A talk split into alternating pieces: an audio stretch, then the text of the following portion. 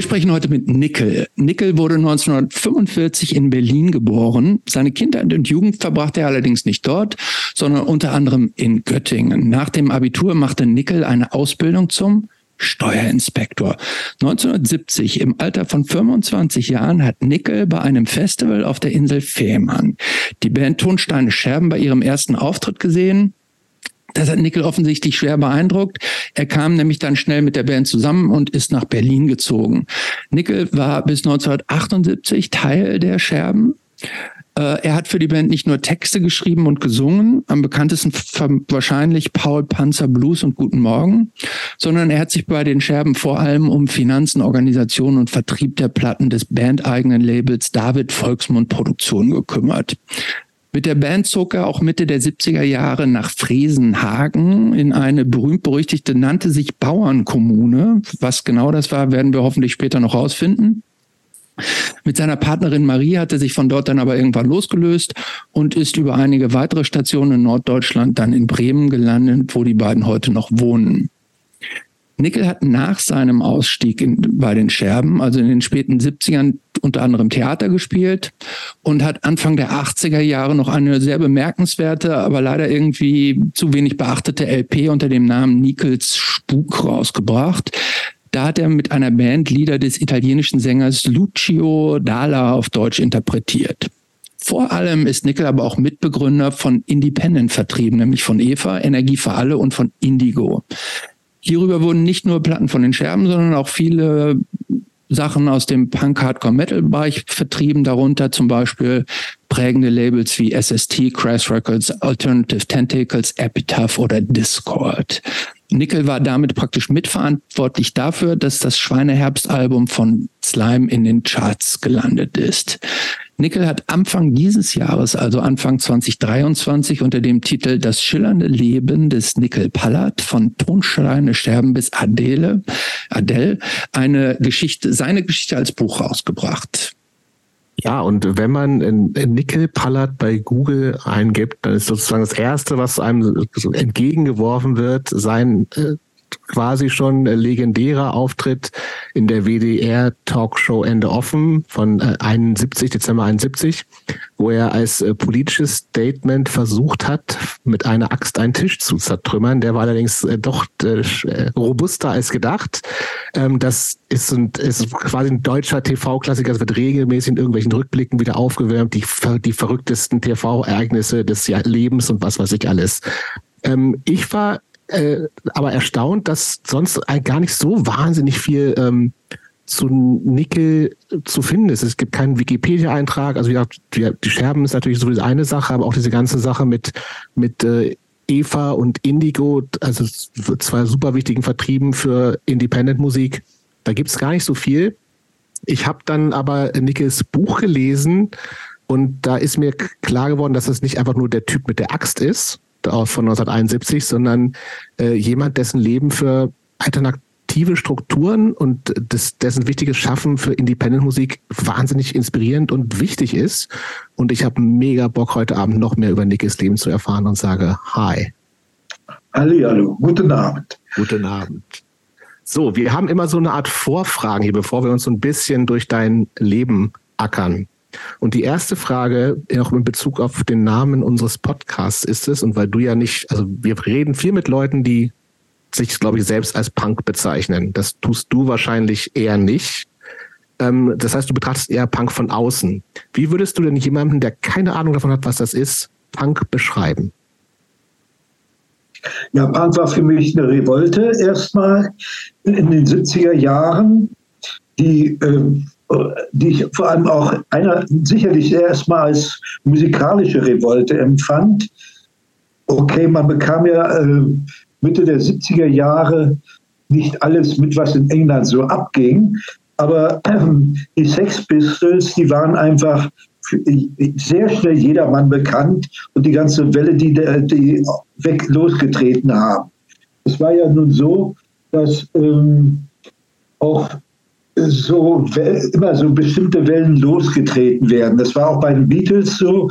Und dieses Phänomen hatte ich auch so den Eindruck, so passiert hier auch gerade im, im, Punk in den Mitte der 70er Jahre, speziell mit den Sex Pistols, mit den Skandalen, mit den Medienauftritten und natürlich mit diesen sensationell äh, provokanten äh, ersten Titeln. Äh, God Save the Queen und weiß der Himmel was nicht alles. Also, und das ging natürlich wirklich in eine Richtung ab, wo ich sagte, hallo, da passiert ja mal wieder was ganz anderes, vor allem weil zu der Zeit in den 70er Jahren, gerade in Mitte der 70er Jahre, eine fürchterliche Bandschwemme äh, gab von völlig überladenen Rockmusikern, äh, endlose Arrangements und diese ganze Bombast, Bombast oder auch und so, ja, ja. Da, es war alles entsetzlich und so, äh, dann fing, kam eben Punk und das war plötzlich wieder mal eine Reduktion aufs Einfache, was ich musikalisch immer sehr wichtig finde, dass man das mal wieder auf den Punkt und von Null anfängt und nicht den ganzen und sich jetzt nicht nochmal wieder an, äh, anbietet in, in, den gerade hoch angesagten oder me mega gespielten Musiken, die gerade aktuell sonst so laufen. Ich vermisse zurzeit tatsächlich so ein, mal wieder so eine Reduktion, wenn man sich heutzutage die Popmusik anhört oder was einem so im Radio vorgesetzt wird, also was der Mainstream derzeitig ist, ist sowas von nullig und uninteressant, dass da eigentlich auch mal endlich wieder was passieren muss, dass da mal wieder mal ein paar Nägel neu eingehauen werden. Okay. Hast du, hast du ähm, noch eine kurze Rückfrage? Hast du das als ähm, Punk dann so kam, hast du das als eine, du hast gerade schon gesagt, du hast es so ein bisschen als eine Revolte, als was komplett Neues gesehen. Ähm, ich habe mir auch in der Vorbereitung habe ich mir die Frage gestellt, man könnte das ja auch als eine Fortsetzung so ein bisschen von dem empfinden, was unter anderem mit von mit den Scherben so äh, gelaufen ist. Oder war das tatsächlich, äh, habt, habt, habt ihr das nicht so empfunden? Naja gut, also ich meine, wir waren da zu dem Zeitpunkt, also Mitte der 70er, war 75 kam ja die, wenn die Nacht am tiefsten raus. Mhm. Ich war ja also musikalisch gesehen nun schon nicht, eine nicht sehr so Punk. Äh, überhaupt nicht mehr punkig, nee. sondern eine sehr gut durcharrangierte, mhm. durch, auch mhm. schon teilweise sehr durchkonstruierte Musik, sehr lange Stücke. Also eine, mhm. das Stück Steig ein ist ja eine ganze Plattenseite von 22 Minuten lang mhm. ungefähr. Und äh, insofern war so, wenn du so willst, diese Proto-Punk- Elemente, die wir bei den ersten Sachen hatten, genau. äh, bei den ersten beiden Platten, die waren da ja schon ziemlich in, in, äh, eigentlich weggewischt worden. Ja? Mhm. Und ähm, deswegen sehe ich, äh, ich sah uns eher, es gab ja wenig äh, englische Bands, meinetwegen, die auch so rau so spielten in der damaligen, also in den Anfang der 70er Jahre, also was man Proto-Punk vielleicht nehmen mhm. könnte. Mhm. Das beste Beispiel ist für mich immer noch eine Gruppe, die ich immer geliebt habe und immer noch heute gerne höre, Third World War. Nie äh, gehört. Sehr, Nie gehört. Kenne ich auch nicht. Ja, die kennen sehr wenig Leute. Ich würde euch dringend empfehlen, die mal euch nochmal anzuhören. Wird erledigt. Äh, und ähm, weil die haben eine Rauheit, eine Radikalität in den Texten, mhm. arbeiterklassenmäßig, mhm. wirklich äh, von, da, äh, von ganz unten und ja, und äh, gute Stimme.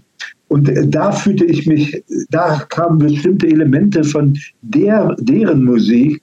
Kannst du, wenn es etwas langsamer, auch etwas langsamer natürlich gespielt war, ähm, als Punk, der ja immer relativ flott gleich losging, war es trotzdem also von der Haltung sicherlich sehr ähnlich. Die mhm. Platte von denen kam damals sogar beim, beim Major raus, also glaube auf Polydor in Deutschland. Ja, aber die ganzen Punk-Sachen waren ja auch alles, die frühen Punk-Sachen ja auch alles Major-Label-Geschichten, ne? Ja, ja, nee, also ja. Das, das, haben wir ja nun alles gut mitgelesen bei Herrn. McLaren. ja, genau. Zweite Vorfrage.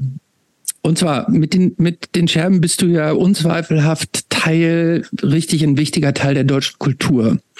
Und der Einfluss der Band, also ist, kann wahrscheinlich gar nicht überschätzt werden, also auch historisch gesehen. Es gibt hunderte Bücher, Dokus, Theaterstück inzwischen.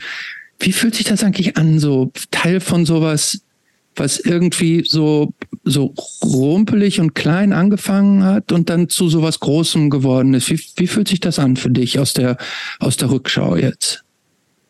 Aus der Rückschau ist es ganz eigenartig, äh, weil zum einen, ich war immer der, einer derjenigen, auch innerhalb der Band haben wir das auch immer sehr gepflegt in den ersten Jahren, so anonym wie möglich zu sein.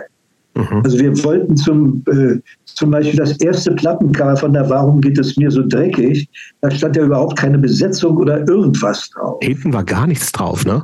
Nee, eben. Ja. Und auch bei der Keine Macht für Niemand, mhm. die Credits waren dann irgendwo ganz weit hinten in einem Beiheft. Nicht? Also, ähm, wenn überhaupt, verstanden wir uns, wurden wir dann eher als Subkulturflipper überhaupt bezeichnet von anderen Leuten, mhm. von der, vor allem von der politischen Szene. Äh, und wir rechnen also den ganzen Personenkult, äh, der jetzt, weil den andere Leute gerne anstrebten in dieser Zeit, und es gab ja einige ja, Bands, die sehr gut durchstarteten, äh, auch gerade speziell aus Berlin, ob das Tangerine Dream war, also die ganzen Elektronikkameraden. Ich weiß jetzt nicht, wie weit die also Personenkult geschätzt haben oder ob die sich auch mehr als Underground-Künstler oder Subkultur-Leute äh, fühlten, die jetzt irgendwo in der Revolte auch in welcher Art und Weise sich musikalisch äußern möchten.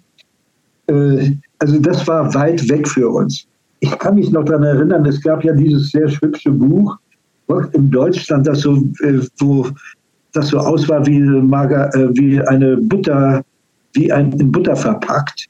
Mhm. Und da wurden also Mitte der 70er Jahre die verschiedensten Rockbands aus Deutschland über zwei, drei Seiten vorgestellt und wie wir uns da zu quälen mussten, dass wir da unseren Namen reinschreiben. Mhm. Also wer was wie besetzt, wie die Besetzung war. Wir haben das immer sehr, wirklich eher verschlüsselt als also nach außen hin irgendwie so getragen. Dass das im Nachhinein so in, in der, ich will nicht sagen unbedingt jetzt bis zur Hochkultur gekommen ist, das haben wir, glaube ich, nie richtig geschafft. Aber dass es plötzlich eine andere Dimension bekam, das war in, im Entstehungszeitpunkt überhaupt keinem äh, weder in die Wiege gelegt, noch irgendwo in irgendeiner Art und Weise beabsichtigt. Rio wollte immer gerne, sein größter Traum war immer mal, den hat er sich leider nie erfüllen können, trotz alledem, trotz seiner großen Karriere, er wollte immer mal äh, auf dem Titelblatt von der Bravo sein. Aber das hat er leider nicht geschafft. Wir, äh, Bravo war ja immer sehr beliebt bei Tonsterne Scherm als Hauslektüre. Und es gab ja auch mal irgendwelche kleinen Artikel über Tonsteine Scherm drin. Aber die Anerkennung, die wäre ihm dreimal lieber gewesen, als jetzt mal wegen Schulterklopfen von der Frankfurter Allgemein. Ach, Tatsächlich. Aber äh, obwohl ja eigentlich die Bravo so ein Jugendmagazin ist, das schon auch so, ich sag jetzt mal so Personality-Kult äh, denn so gemacht hat, ne? Nur, nur, nur. Also es wurden ja da immer die, es wurden ja da die Teenager-Idole nur so naja, äh, reihenweise genau, vorgestellt. Ja. Also das, da ging es ja nicht um anonyme Musiker, ne? Also Nein, sondern da. Aber ja.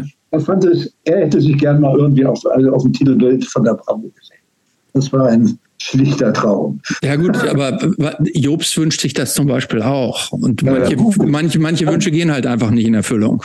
Das war vielleicht noch nicht, noch ja, nicht. Aber du, dein, dein Wunsch geht zwar theoretisch noch in Erfüllung, aber ähm, gibt es das überhaupt noch als gedrucktes Heft? Natürlich gibt es das noch. Doch, es gibt ja. Das, ja. Als, auch als richtig als Heft. Ja. Hab ich ewig nicht gesehen. Nein, ich sehe das immer hier bei mir beim, beim Penny neben der Kasse in, in, im, okay. im Zeitschriftenregal. Da gibt es noch die Bravo. Okay. Nee, nee, die ist, die ist jetzt zwar sicherlich völlig anders und Dr. Sommer ist wahrscheinlich inzwischen äh, in Ruhestand und weiß nicht mehr was nicht alles. Aber äh, sie gibt es noch und wahrscheinlich mit vielen Postern und so weiter. Relativ was ja dünn. interessant ist, es gibt auch immer noch Bravo-Hits. Die Serie wird ja immer, ah. immer noch. Ah, okay. Immer noch. Ah. Ja. Ja. Die liefen ja immer gut. Ja, ähm, ja eben. Eine organisatorische Sache, Nicke. Du musst es ist, klingt viel besser, wenn du direkt äh, nach vorne guckst und sprichst zur Seite, dann macht das Mikro immer so ein bisschen. Okay, ein bisschen ich versuche gerade auszureden. Sehr gut, super. Cool. Genau. Gehen wir mal so ein bisschen äh, ähm, in, hangeln wir uns mal in deiner, an deinem Leben so ein bisschen lang. Du bist, ähm, eigentlich ist unsere Einstiegsfrage immer, wann du das erste Mal mit Punk in Berührung gekommen. Das hatten wir jetzt ja quasi schon mit den Sex Pistols. Das ist aber auch für viele äh, jüngere Leute, mit denen wir sprechen, halt noch ein viel wichtigeres Teil der Sozialisation und die interessiert uns immer so ein bisschen. Ähm, du bist 45 wie gesagt, in Berlin geboren, dann aber eher in Göttingen aufgewachsen. Was war denn so Musik, die für dich in der Jugend äh, prägend gewesen ist, also dann in den Ende 50er, 60er Jahre? Also, ich lebte ja nun in Göttingen. Das ist äh, zwar nicht, äh, zwar eine ziemliche Provinz. Ich habe da zehn Jahre gewohnt, ich kenne das. Ich aber der Vorteil das von aber auch. Ist, es ist eine Universitätsstadt. Richtig. Und dadurch, äh, äh also vergleichbar mit anderen Städten, die vielleicht so 80.000 Einwohner bis 100.000 Einwohner, wie damals Göttingen es hatte, äh, war da ein ganz anderes Leben als meinetwegen vielleicht in Hildesheim oder, oder in Osnabrück oder weiß der Himmel wo, weil da eben sich junge Leute tummelten und irgendwie viel unterwegs waren, nicht nur im Nachtleben, aber auch rein in, äh, von politischen Ansätzen in dieser Stadt. Äh, man bekam da eben wesentlich mehr mit, äh, was Studentenbewegung bedeutete, das wäre in anderen Orten völlig abstrakt gewesen. Wenn ich mir zum Beispiel vorstelle, wie, die Leute in Flensburg sowas mitbekommen haben oder eben nicht mitbekommen haben, was wir alles mitbekommen haben in so einer Universitätsstadt, dann ist das ein himmelweiter Unterschied. Ähm, meine musikalische Prägung. Wenn man, war, Entschuldigung, Nickel, wenn ich dich ganz kurz unterbrechen darf, ähm, ähm, ich, ich finde das ganz äh, interessant, was du sagst, und ich, ich glaube, es macht Sinn, wenn wir für unsere HörerInnen noch mal ganz kurz einen Schritt zurückgehen, weil äh, Jobs hat es gerade so angerissen. Ähm, diese Zeit, späte 50er und 60er Jahre, ich, ich glaube, viele von den jungen Leuten wissen gar nicht mehr, was das überhaupt für eine Zeit war. Das war ja eine, für Deutschland eine wahnsinnig prägende Zeit. Es gab das sogenannte Wirtschaftswunder. Also es gab den, den Deutschland hat nach dem Krieg wieder so den ersten Aufschwung gekriegt. Gleichzeitig kam dann in der, kam in den, in den 60ern gab es dann diese die ersten, ich glaube, es waren so mehr oder weniger die ersten alternativen Gegenbewegungen, was du gerade angesprochen hast, diese sogenannte Studentenbewegung, ne? die APO gab es, außerparlamentarische Organisation. Ähm, zu der Zeit, dann gab es einen Vietnamkrieg irgendwie, es kam irgendwie die, die Rock'n'Roll wurde in der Zeit irgendwann erfunden und Beat und irgendwann kam dann Psychedelic und, und es, es war, glaube ich, auch die Zeit dann irgendwann von den ersten großen über die RAF, über die große Terrorbewegung. Also da gab's, da gab, war Deutschland wahnsinnig in Bewegung. Und ähm, da war dann der kleine Nickel drin. Ja, aber es, äh, das war ja auch einfach du beschreibst ja hier jetzt verschiedenste Bewegungen, mhm. die allerdings ähm, erstmal die, ja, vor allem sich wehren mussten gegen den alten konservativen, fest im Sattel sitzenden äh, konservativen politischen System, was äh, von Adenauer über Ludwig Erhard bis zu dem Nazi-Kanzler Kiesinger die Zeit genauso prägte oder vor allem die, die, das allgemeine Bewusstsein. Die Deutschen trauten, die ältere Generation war sowas von zum großen Teil so etwas von reaktionär und äh, konservativ. Und du musst dir vorstellen, es waren eben zu dem, in dieser Zeit auch noch sehr viele Nazis, sowohl in den Schulen wie in den Behörden und auch im Alltag irgendwie immer unterwegs oder präsent, hatten Macht und hatten nun überhaupt kein Interesse daran, dass äh, sie irgendetwas abgeben sollten oder müssten.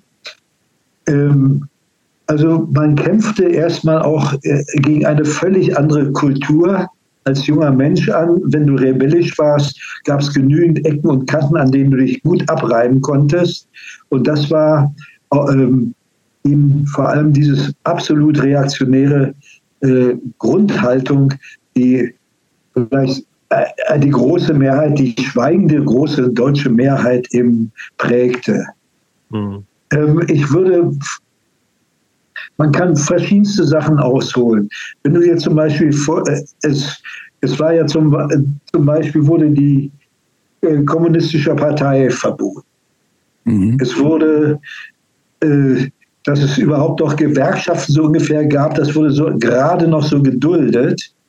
Aber der Arbeitgeberverband hatte das da. Mhm. Die, die waren die, die mächtigen Leute und die Gewerkschaften durften so ein bisschen aufmucken. Aber es war also von der Seite her schon mal allein ganz andere Machtverhältnisse oder alles auf ganz andere Augenhöhe, eben nicht auf Augenhöhe. Mhm. Äh, es war so, äh, so jemand wie Willy Brandt, der ja dann später tatsächlich sogar noch Kanzler werden konnte, ihm hing, hing, hing, hinkte man immer nur an, hey, du warst ja eben, du warst ja in der Nazi-Zeit, also im Dritten Reich gar nicht bei uns, du bist ja äh, emigriert gewesen, was willst du hier überhaupt und was machst du jetzt hier? Du musst dir vorstellen, es war ein, nach dem Kriege war es in Deutschland sowas von reaktionär, dass sich zum Beispiel die, die wenigen Juden, die sich nach Deutschland zurücktrauten, gegen also eine Masse von Abwehr und bloß nichts damit zu tun haben wollen, wehren mussten. Sie kamen gar nicht erst an hier, richtig, und wurden auch überhaupt nicht angenommen. Mhm.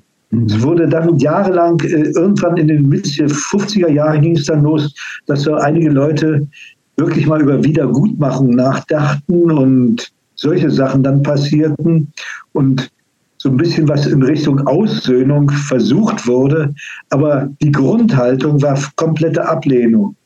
Genauso war es auch kulturell. Ähm, bis die international, meinetwegen jetzt in der Malerei, da, da waren ja nun die Deutschen äh, durch ihre entartete Kunst mhm. hatten sich ja nun besonders hervorgetan als absolute Reaktionäre. Aber bis die international überhaupt anerkannte äh, äh Kultur aus England, aus, äh, aus Frankreich, die ganze Maler oder aus Amerika, bis sie erstmal hier überhaupt wieder sichtbar gemacht wurden. Das war das erste Mal dann 1955, mehr oder weniger nach zehn Jahren, auf der ersten Documenta. Mhm. Das muss man sich mal vorstellen. Also es war, oder ich, ich habe mal die Max Ernst, äh, über den Maler Max Ernst, die Memoiren gelesen. Und der, da wird dann eben beschrieben, ja, er wollte, da wollte seine Kunstagentin aus Frankreich mal eine Ausstellung in seiner Heimatstadt Brühl 1947, da wo er geboren wurde, geboren wurde, ja, wollte sie machen. Die, die bekamen das nicht mal so ungefähr in den Raum, geschweige denn, dass dann ein Publikum kam. Mhm. Es war also nur Abwehr nach außen und kulturell natürlich ist das natürlich sehr prägend gewesen, so dass ich mich zum Beispiel, um jetzt mal den Bogen wieder zu kriegen, ich interessierte sehr stark, sehr früh Jazz Mhm. Und als ich dann irgendwann mit 16, 17 so Charlie Parker und den Bebop entdeckte für mich und andere Sachen, das waren dann auch total ein, ein völliges Aufbrechen in ein musikalisches Neuland. Mhm. wo hast du das denn dann in Göttingen kennengelernt? Radio war wahrscheinlich kein Medium, wo das lief, oder doch? Äh, teilweise, te doch, es gab sehr viele Jazz-Sendungen. Okay.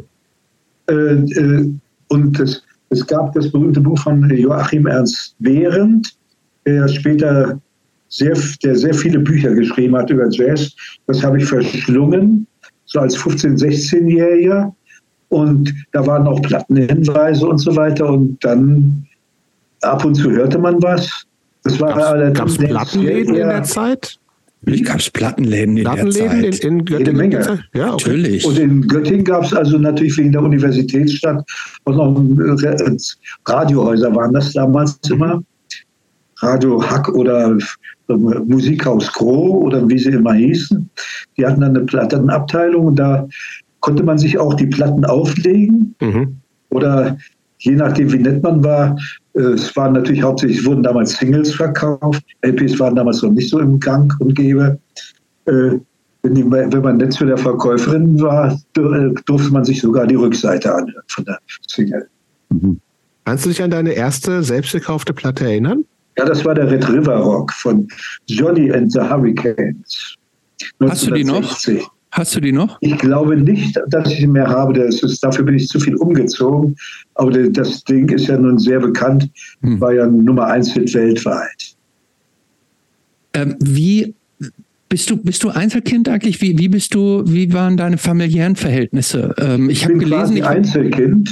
Einzelkind, ja. Ich habe äh, hab gelesen, dein Vater war Architekt und deine Mutter Hühnerzüchterin. Stimmt das? Ja, das stimmt. Die haben sich darüber. Das, das klingt total verrückt, die Kombination. Äh, äh, ja, war das auch so verrückt, aber das kam dadurch, dass äh, es gab ja auch mal Wirtschaftskrisen in Deutschland. Meine Eltern, mein Vater war 1901 und meine Mutter 1904 geboren. Ich war also ein, sehr, ein Spätling. Ja, total. Und äh, da war es dann eben so, dass die, die Wirtschaftskrise in den 20, Ende der 20er, 30er Jahre, da war, war mein Vater mehr oder weniger äh, arbeitslos als junger Architekt. Und meine Mutter hatte aber eine Hühnerzüchterin-Ausbildung gemacht. Und sie hatten sich dann über irgendwie auch immer sie zusammengekommen waren, hatten sie dann beschlossen, ja, was machen wir jetzt? Na, dann machen wir unsere eigene Hühnerzucht. Mein Vater musste dann ordentlich mitziehen. Und dann sind sie irgendwie aufs Land gezogen und haben äh, einige Jahre eben, sich mit der Hühnerzucht äh, durchgefüttert. Aber musste dein, war dein Vater gar nicht äh, im Krieg? Wurde der gar nicht eingezogen? Nein, das war wegen meiner jüdischen Verwandtschaft von meiner Mutter, äh, war er nicht, wie es so schön, äh, wehrwürdig. Mhm. Kann man, glaube ich, im Nachhinein eher als Prädikat dann ansehen. Natürlich, oder? aber, aber das, Glück vor allen Dingen, ne? Ja. Ja. Gut. Ähm, ich würde noch mal so ein bisschen weiter. Aber äh, nur noch mal, weil ja. ich habe nämlich eine Schwester, ah, über ja. die ist zwar in dem Buch gar nicht die Rede, aber die ist 13 Jahre älter als ich gewesen. Und deswegen sind wir quasi beim Altersunterschied von 13 Jahren sind man, ist man eigentlich zwei Einzelkinder. Also ich habe, als, als ich sechs Jahre alt war, äh, war dann meine Schwester schon lange aus dem Haus und wir haben, ich bin dann mehr oder weniger als Einzelkind aufgewachsen, genauso wie sie. Was, was, was warst du in der Schule für ein Typ? Also eher so, ähm, gibt ja so Klassenclowns oder eher so die Außenseiter-Typen? Ja, oder? nee, nee, nee. Also ich war schon eher der lustige Zeitgenosse und immer, der, immer ein bisschen unterhaltsam. Immer ein bisschen sehr nach außen auch. Manchmal ein bisschen vorlaut, klar. Klappe hat man immer schon irgendwann gehabt. Aber nicht der Typ, äh, also nicht der Introvertierte und für die lustigen Sachen zuständig. Und wenn es darum ging, ja, was machen wir beim Schulfest, da wurde ich dann vorgeschickt, ja. Weil, wenn da Veranstaltung sein musste. Das, das war dann meine, so vom Typ her in der Klasse, derjenige, der für die Abteilung zuständig war. Okay. Und ähm, um, wir können ja, also weil wir so ein relativ langes Leben ja diesmal haben, also du hast eine Ausbildung gemacht, die stinklangweilig klingt. Finanzinspektor, Steuer, Finanzamt, ne? Ja. Die ist absolut nicht langweilig. Das, nee? Das, nee, überhaupt nicht. Also es gibt sehr viel zu lernen. Man hat ja vor allem überhaupt keine Ahnung, wenn man das anfängt davor. In der Schule lernt ja, also früher war es zumindest so, Wirtschaft und äh, Wirtschaftswissenschaft, Betriebswirtschaft, Volkswirtschaft, das sind, wurde ja früher in keiner Weise irgendwo in der Schule ansatzweise unterrichtet oder halt thematisiert. Ich habe mich immer viel für Geld interessiert und für Finanzen mhm. und überhaupt. Ähm, eine Bank Studium, Studium war keine Option? Nee, dafür war ich ein zu schlechter Schüler. Okay. Also das wäre nichts geworden. Es wäre vielleicht geworden, aber ich war auch äh, nach den Jahr, Schuljahren heilfroh, aus der Mühle raus zu sein und lieber dann was, äh, was zu machen, was auch einen praktischen Bezug hat. Auch wenn es nur Beachtung Aber so, so, so, eine Beamten, Beamtenlaufbahn in den frühen 60er Jahren, das klingt schon auch sehr knöchern noch. Oder war das eigentlich auch schon relativ locker? Naja, also es, es, war so, sowohl als auch. Es gab da natürlich ein paar also die Leute, mit denen ich da zusammen auf die Finanzschule beziehungsweise in der Ausbildung waren, wir waren da fünf Leute, die da die Ausbildung begannen. Die waren natürlich zum großen Teil gleichaltrig und da, das war natürlich relativ locker. Äh, die in den auf dem Amt selber, da waren sehr unterschiedliche Leute. Es gab da sehr verschrobene Leute, die irgendwie ähm, dort gelandet waren, eigentlich wenig zu tun hatten oder irgendwie untergekommen waren, weil sie keine anderen Job bekamen oder über, über irgendwelche Beziehungen eingeholt sind. Ich kann mich an die, einen jemanden erinnern zum Beispiel, den fand ich total sympathisch und nett. Das war ein sehr, nett, äh, sehr netter älterer Herr, der früher mal irgendwie Klaviermusik, also Klavier gespielt hat und äh, Stummfilme begleitet hat.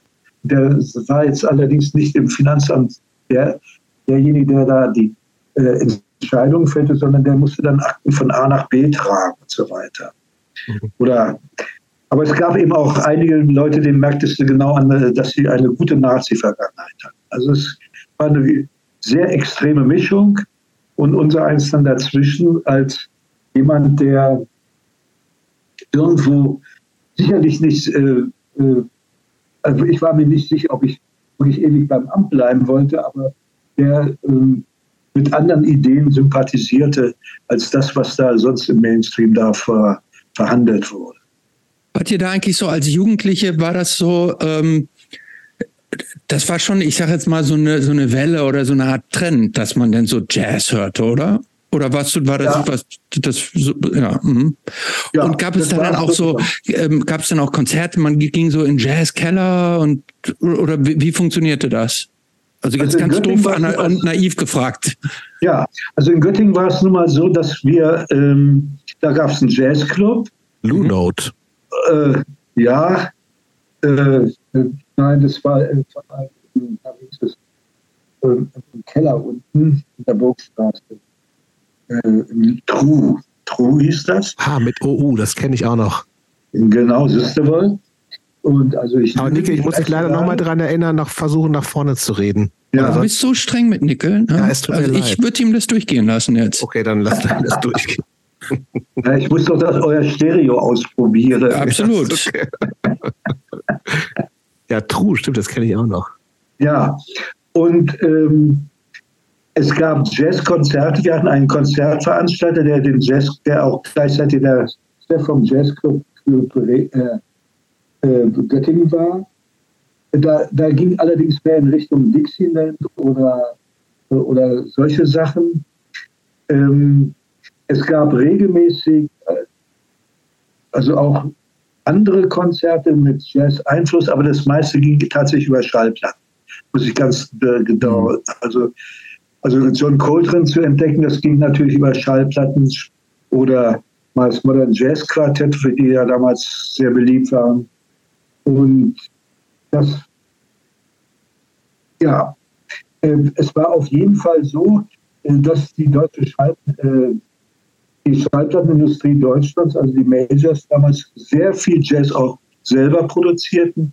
Es gab eine interessante Reihe von einigen Leuten, die vielleicht jetzt, die man vielleicht jetzt inzwischen vergessen hat. Äh, das war die Reihe Jazz und Lyrik wo versucht wurde, Jazzmusik, Gedichte auf Jazzmusik äh, vorzutragen, deutschsprachige Gedichte. Okay, ob das geglückt war oder nicht, es waren also auf jeden Fall sehr viele an, unterschiedliche Ansätze da und äh, die, die Majors veröffentlichten brav die ganzen Kataloge aus Amerika, aus wo auch immer. Okay, das waren sicherlich natürlich immer noch die bekannteren das ist ja auch heutzutage so, dass du viele Underground-Entwicklungen aus Kalifornien der letzten zwei Jahre nun doch auch nicht hier mitbekommst, weil das sind dann eben regionale Entwicklungen, aber äh, vieles schwappte halt eben rüber und du konntest dich wirklich gut orientieren. Es gab ähm, gute Jazzkataloge, wo man nachgucken konnte. Der Bielefelder Jazzkatalog, vielleicht kannst du dich noch dunkel an den erinnern. Sagt, sagt äh, mir gar nichts, nee. Mir sagt mir auch nichts, aber. Ja, also es gab ja viel, es gab schon gute Informationsmöglichkeiten. Ähm, aber aber nochmal eine andere Frage. Äh, zu der Zeit gab es ja auch schon den Rock'n'Roll, ne? Also es gab ja auch Natürlich. schon so Bill Haley und, und die Stones und Beatles und, und äh, Bob Dylan und sowas. Haben, haben solche, so, solche Rocker auch eine Rolle gespielt in, in der Jugend vom, vom kleinen Nickel? Ja, natürlich. Also man hörte ja, äh, wir hatten einen, also ich bin mit, ich glaube mit 15, 16 fing ich dann an, Radio Luxemburg zu hören. Äh, das war damals der, äh, das englischsprachige Programm. Abends wurde das übertragen auf, der, auf, also auf, der, auf dem Radio Luxemburg-Kanal. Ähm, und äh, da kamen natürlich die ganzen Sachen rauf.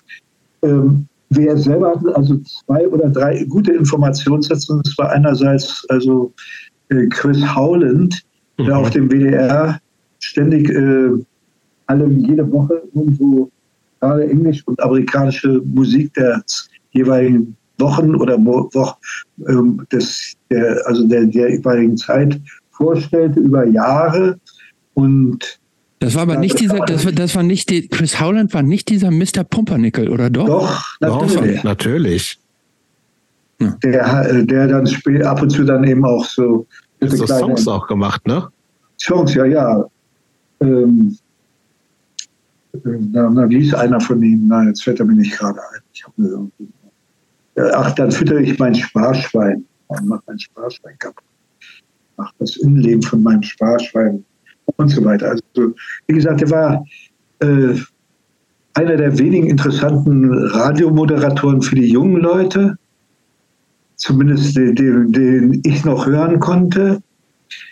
Äh, die an, und man, ich, es, man konnte damals auch sehr gut schon immer wissen, was eigentlich gesendet wird.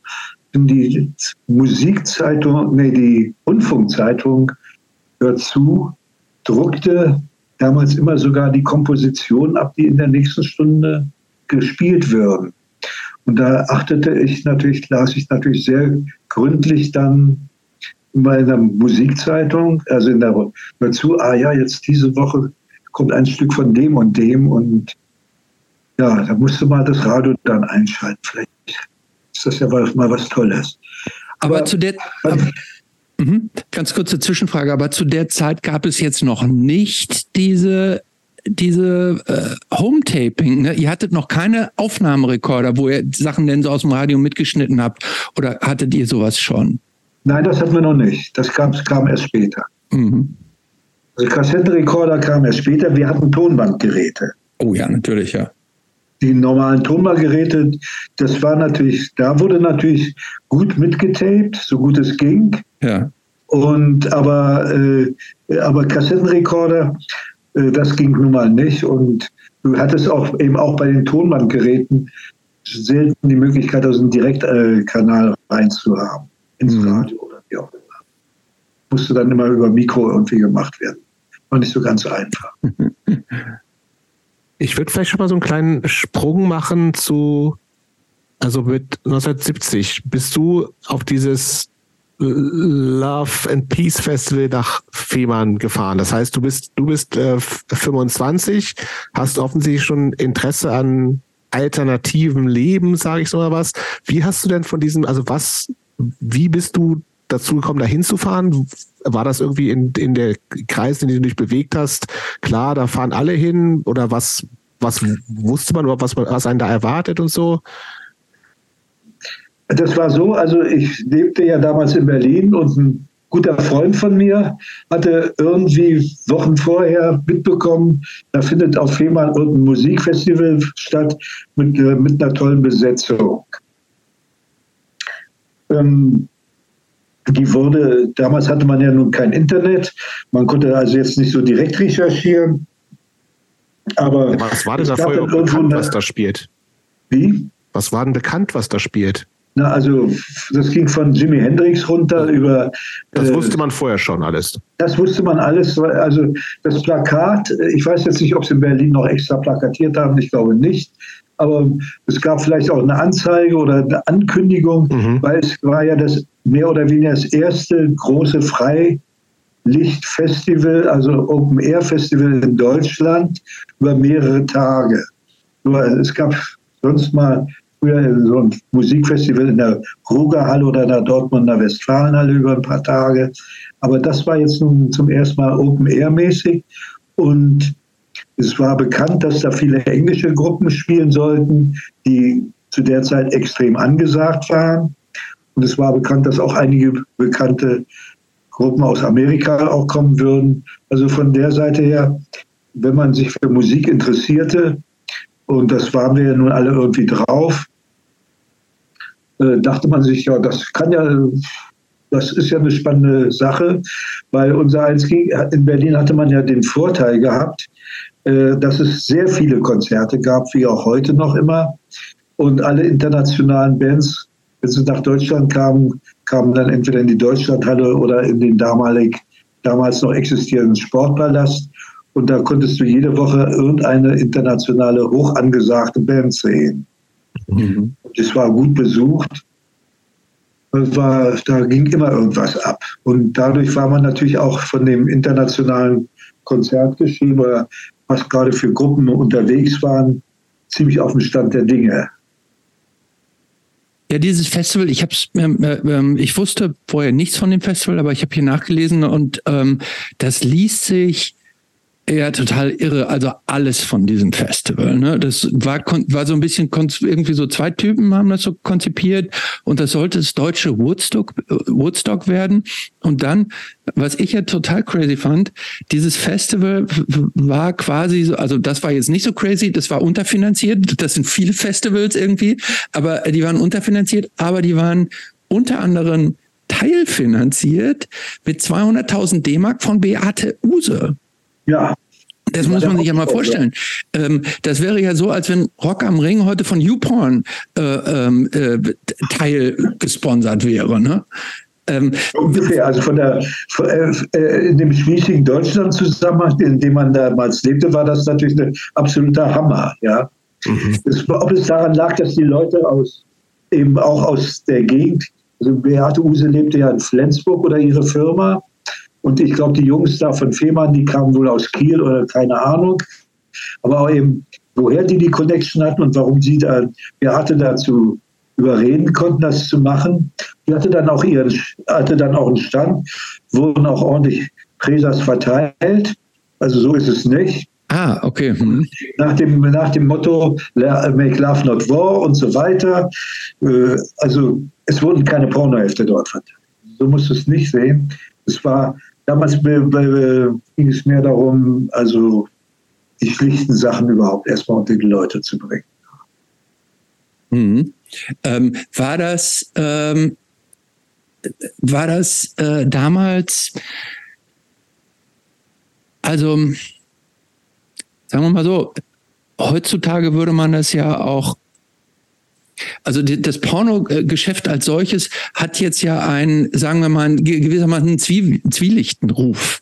Ähm, war das irgendwie eine Diskussion oder fandet ihr das einfach damals einfach nur so crazy und verrückt, dass, dass, dass das damit gesponsert wurde, sodass äh, das nicht wirklich kritisch hinterfragt wurde, was für eine Industrie das war? Nee, also wie gesagt, die Pornoindustrie, das war äh, die Arte Use verschickte damals Kataloge, also in den 60er Jahren.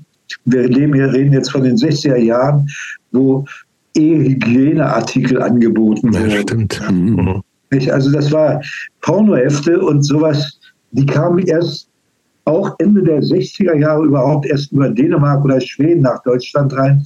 Da gab es in dem Sinne diesen Markt, der, der wurde wurde damals noch, oder auch Pornofilme, gab es auch in dem Sinne nicht. Es gab ja irgendwie Schulmädchenreport und Albernheiten, also was heutzutage noch nicht mal, also, ja, wo mhm. man sich über die äh, sexuellen Auslebungen da auf der, auf der Leinwand amüsieren würde. Mhm. So harmlos ist das. Ne? Mhm. Und ähm, es stand auch nicht Beate Use irgendwie auf dem Plakat drauf, sondern es passierte eben einfach da, dass sie ja, ihren Stand oder ihre Leute hatte, die da äh, ihre Produkte da äh, unter die Leute bringen wollten oder Werbung dafür machen wollten.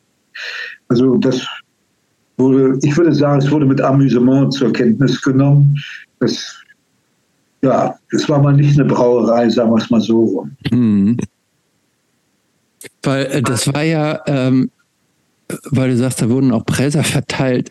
Ähm, das war ja eigentlich schon die Zeit nach der Erfindung der Pille. Ne? Und das war zeitgleich. Zeitgleich, weil, weil so, ähm, so das Thema Geschlechtskrankheit war, glaube ich, damals noch nicht so ein großes Thema, oder? Es ging nee, eher um die Verhütung. Thema gewesen. Wie bitte? Äh, Geschlechtskrankheiten war immer schon ein Thema. Also Tripper und Syphilis, da gab es immer Aufklärungsfilme. Ja.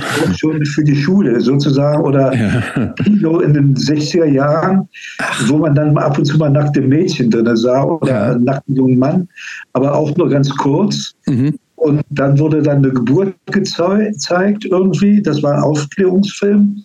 Und dann wurde gesagt, also es gibt auch Geschlechtskrankheiten und da wurde der erhobene Zeigefinger hoch. Ah, okay. Na gut.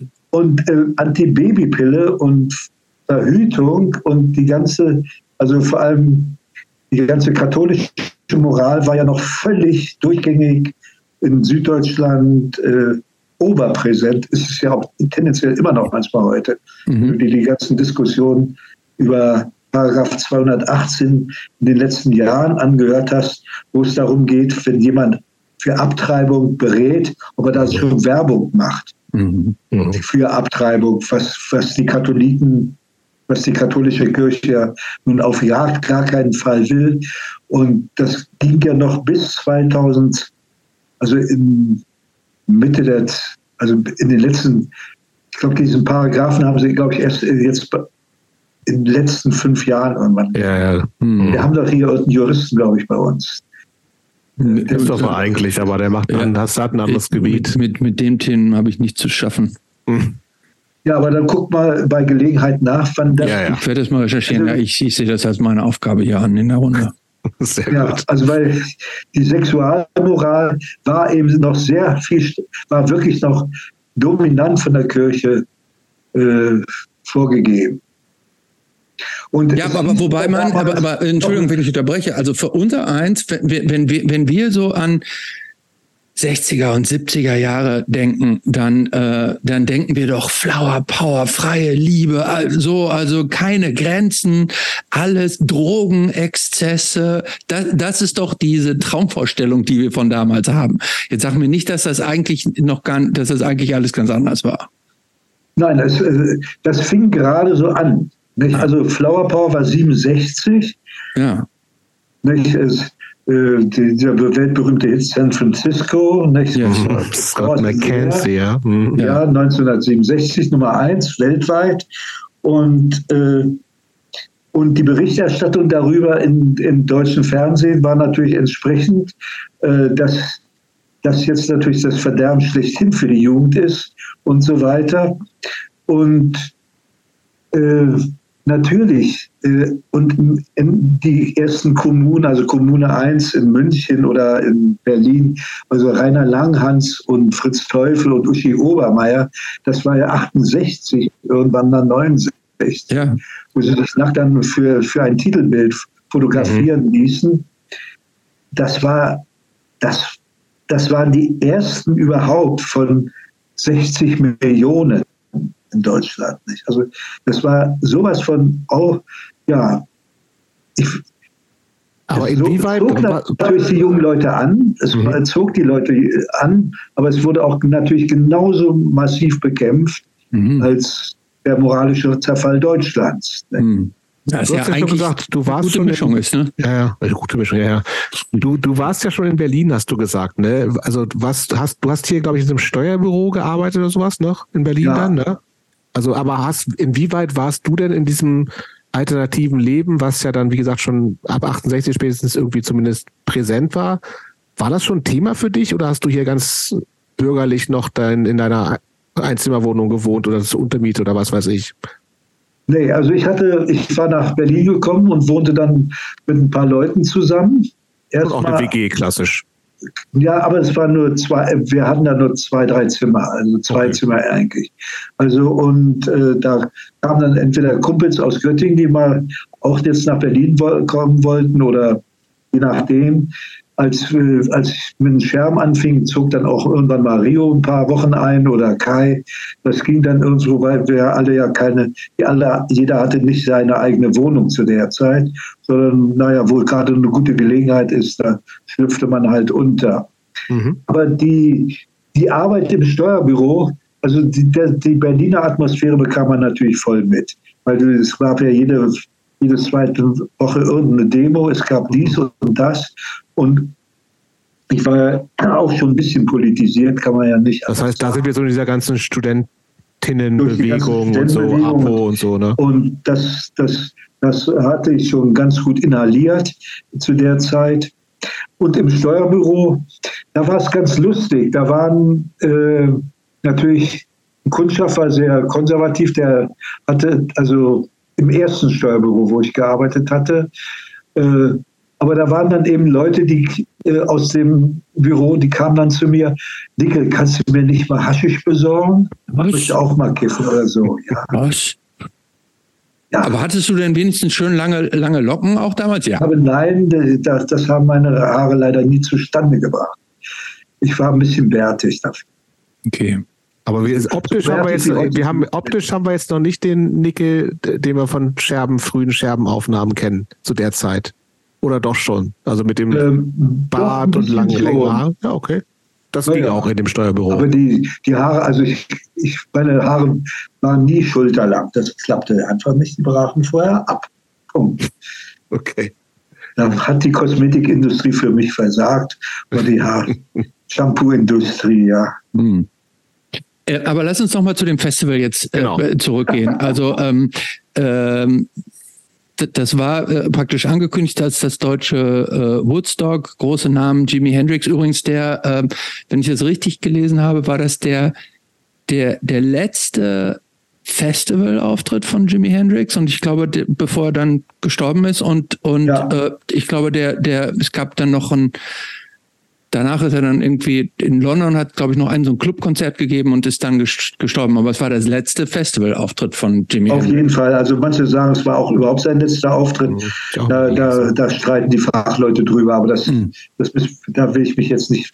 Mhm. Äh, die Diskussion können andere gerne führen genau. und Recht haben. Du warst ja. aber die kompletten drei Tage eigentlich da, die es sein sollte, ja. ne?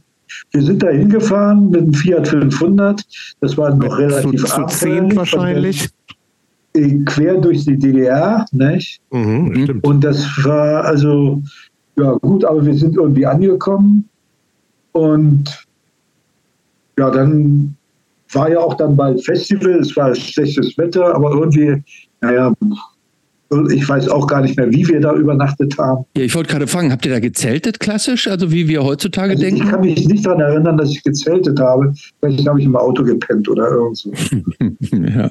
Aber es gab auch Leute, die hatten Zelte da und es war, naja, es war eben nass kalt. Fehmarn ist sowieso von der Ostsee her ja nun nicht gerade die Côte d'Azur, sondern eher rau und nass. Und das, das war ja auch kein da, kleines Ding, ne? Also 30.000 Leute waren, glaube ich, da, ne? Also schon das auch. Das war schon immens, ja. Ja, ja. Ja. Okay, und am Sonntag dann Rote Steine. Ja. Eigentlich. Ja, ja nee, also, ähm, es, also das Festival dümpelte so vor sich hin. Es viele Gruppen, die eigentlich äh, hätten kommen sollen, die kamen nicht. Mhm. Also da, da, deswegen war also auch eine ziemlich miese Grundstimmung, weil alle dachten, naja, also wann kommen denn nur endlich meine Stars und so weiter. Und viele hatten halt eben nicht ihre Vorschüsse bekommen, die sie äh, haben wollten, damit sie überhaupt auftreten, weil finanzielle Lücken.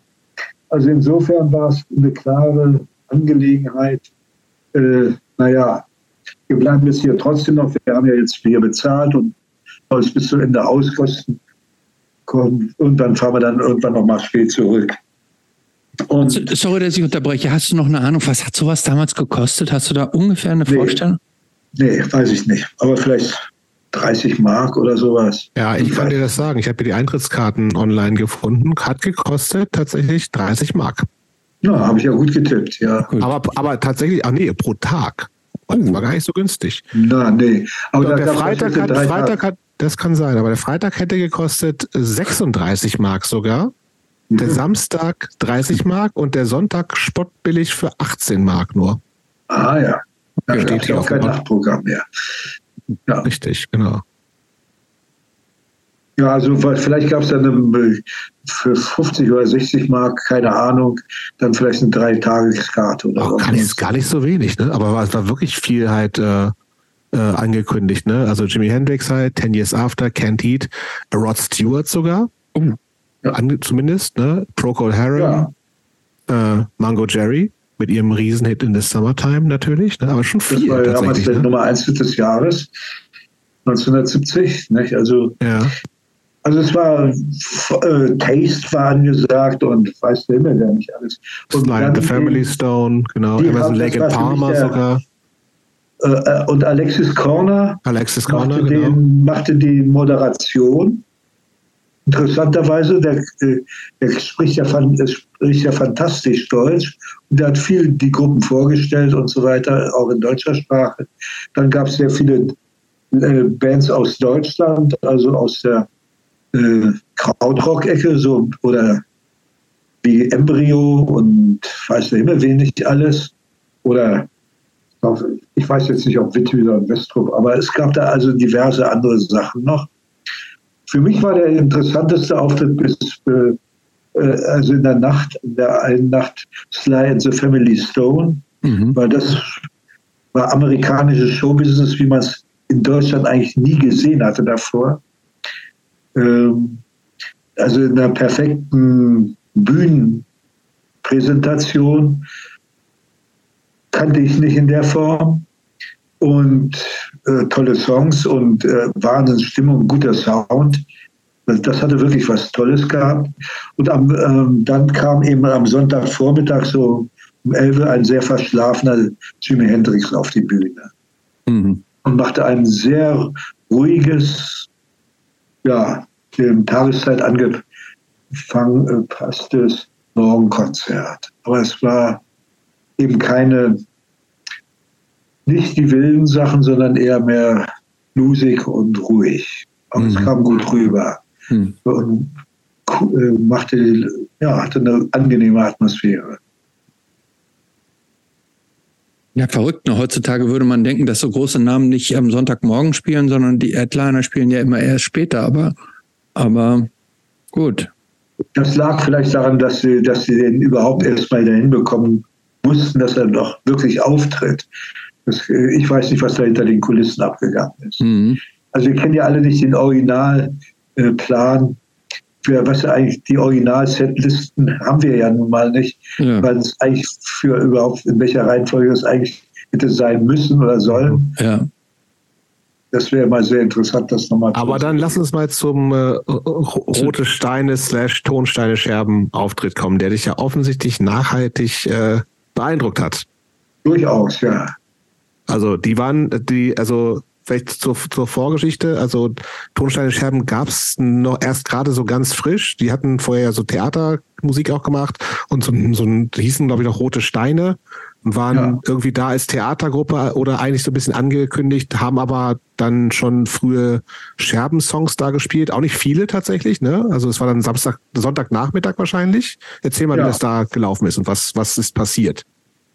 Ja, also ähm, keiner kannte Tonsteine Scherben, also niemand wusste, dass, wer das ist da. Äh, es, offiziell war, äh, war die, waren eingeladen worden äh, und die waren auch alle mitgekommen, die ganze Truppe von den Rot, äh, Theatertruppe Rote Steine. Das war ein Lehrlingstheater, das waren vier, fünf Leute, ähm, die äh, Maskentheater, Maskentheater normalerweise aufführten und äh, Tonsteine Scherben oder diejenigen, die damals die Musik dazu machte, eben Rio und Wolfgang Seidel und Kai und ja, und Laurel, glaube ich, auch, ab und zu auch gemacht. Also es war aber hauptsächlich Rio sein persönliches Projekt, weil während äh, Laurel war mehr bei dem bei, den, äh, bei Hoffmanns Comic Theater unterwegs. Aber das ist mhm. eine andere Frage. Genau. Und ähm, die, sollten, die sollten als Theatertruppe da eigentlich auftreten. Aber das war dann irgendwie gar nicht möglich. Aus weiß der Himmel, die, ich muss dir vorstellen, auf so einer nassen Bühne, äh, willst du da, und wie willst du da mit Mikrofonen da irgend, ohne Mikrofone da groß die 30.000 Leute unterhalten? Und deswegen dieses dann ja, okay, jetzt aus der Not geboren wurde, dann sagten sie dann ja, okay, dann lass, soll die Band einfach nur spielen. Und das passierte dann eben auch. Und äh, sie spielten nur drei Songs. Mhm. Und Rio kam mehr oder weniger auf die Bühne, äh, ziemlich, wenn er, wie, wie man ja auch später öfters mal erleben konnte, wenn er sehr gereizt war, also sehr aggressiv und äh, aufgeladen, konnte man nicht anders sagen, passte irgendwo in, und es schimpfte, man sollte die Veranstalter erstmal in die, äh, die Tonne treten oder was auch immer er sagte. Und dann fing sie an zu spielen mit äh, Macht kaputt, was euch kaputt macht. Und ja, es war nun wirklich sehr ungewöhnlich. Keiner hatte mit sowas gerechnet, keiner kannte den Song. Aber es passte natürlich wunderbar in die gereizte, abgehangene Stimmung, die jetzt da war, weil irgendwo man doch irgendwo enttäuscht war über das, was da eigentlich angeboten worden war.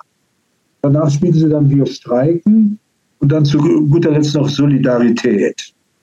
Und damit verabschiedeten sie sich.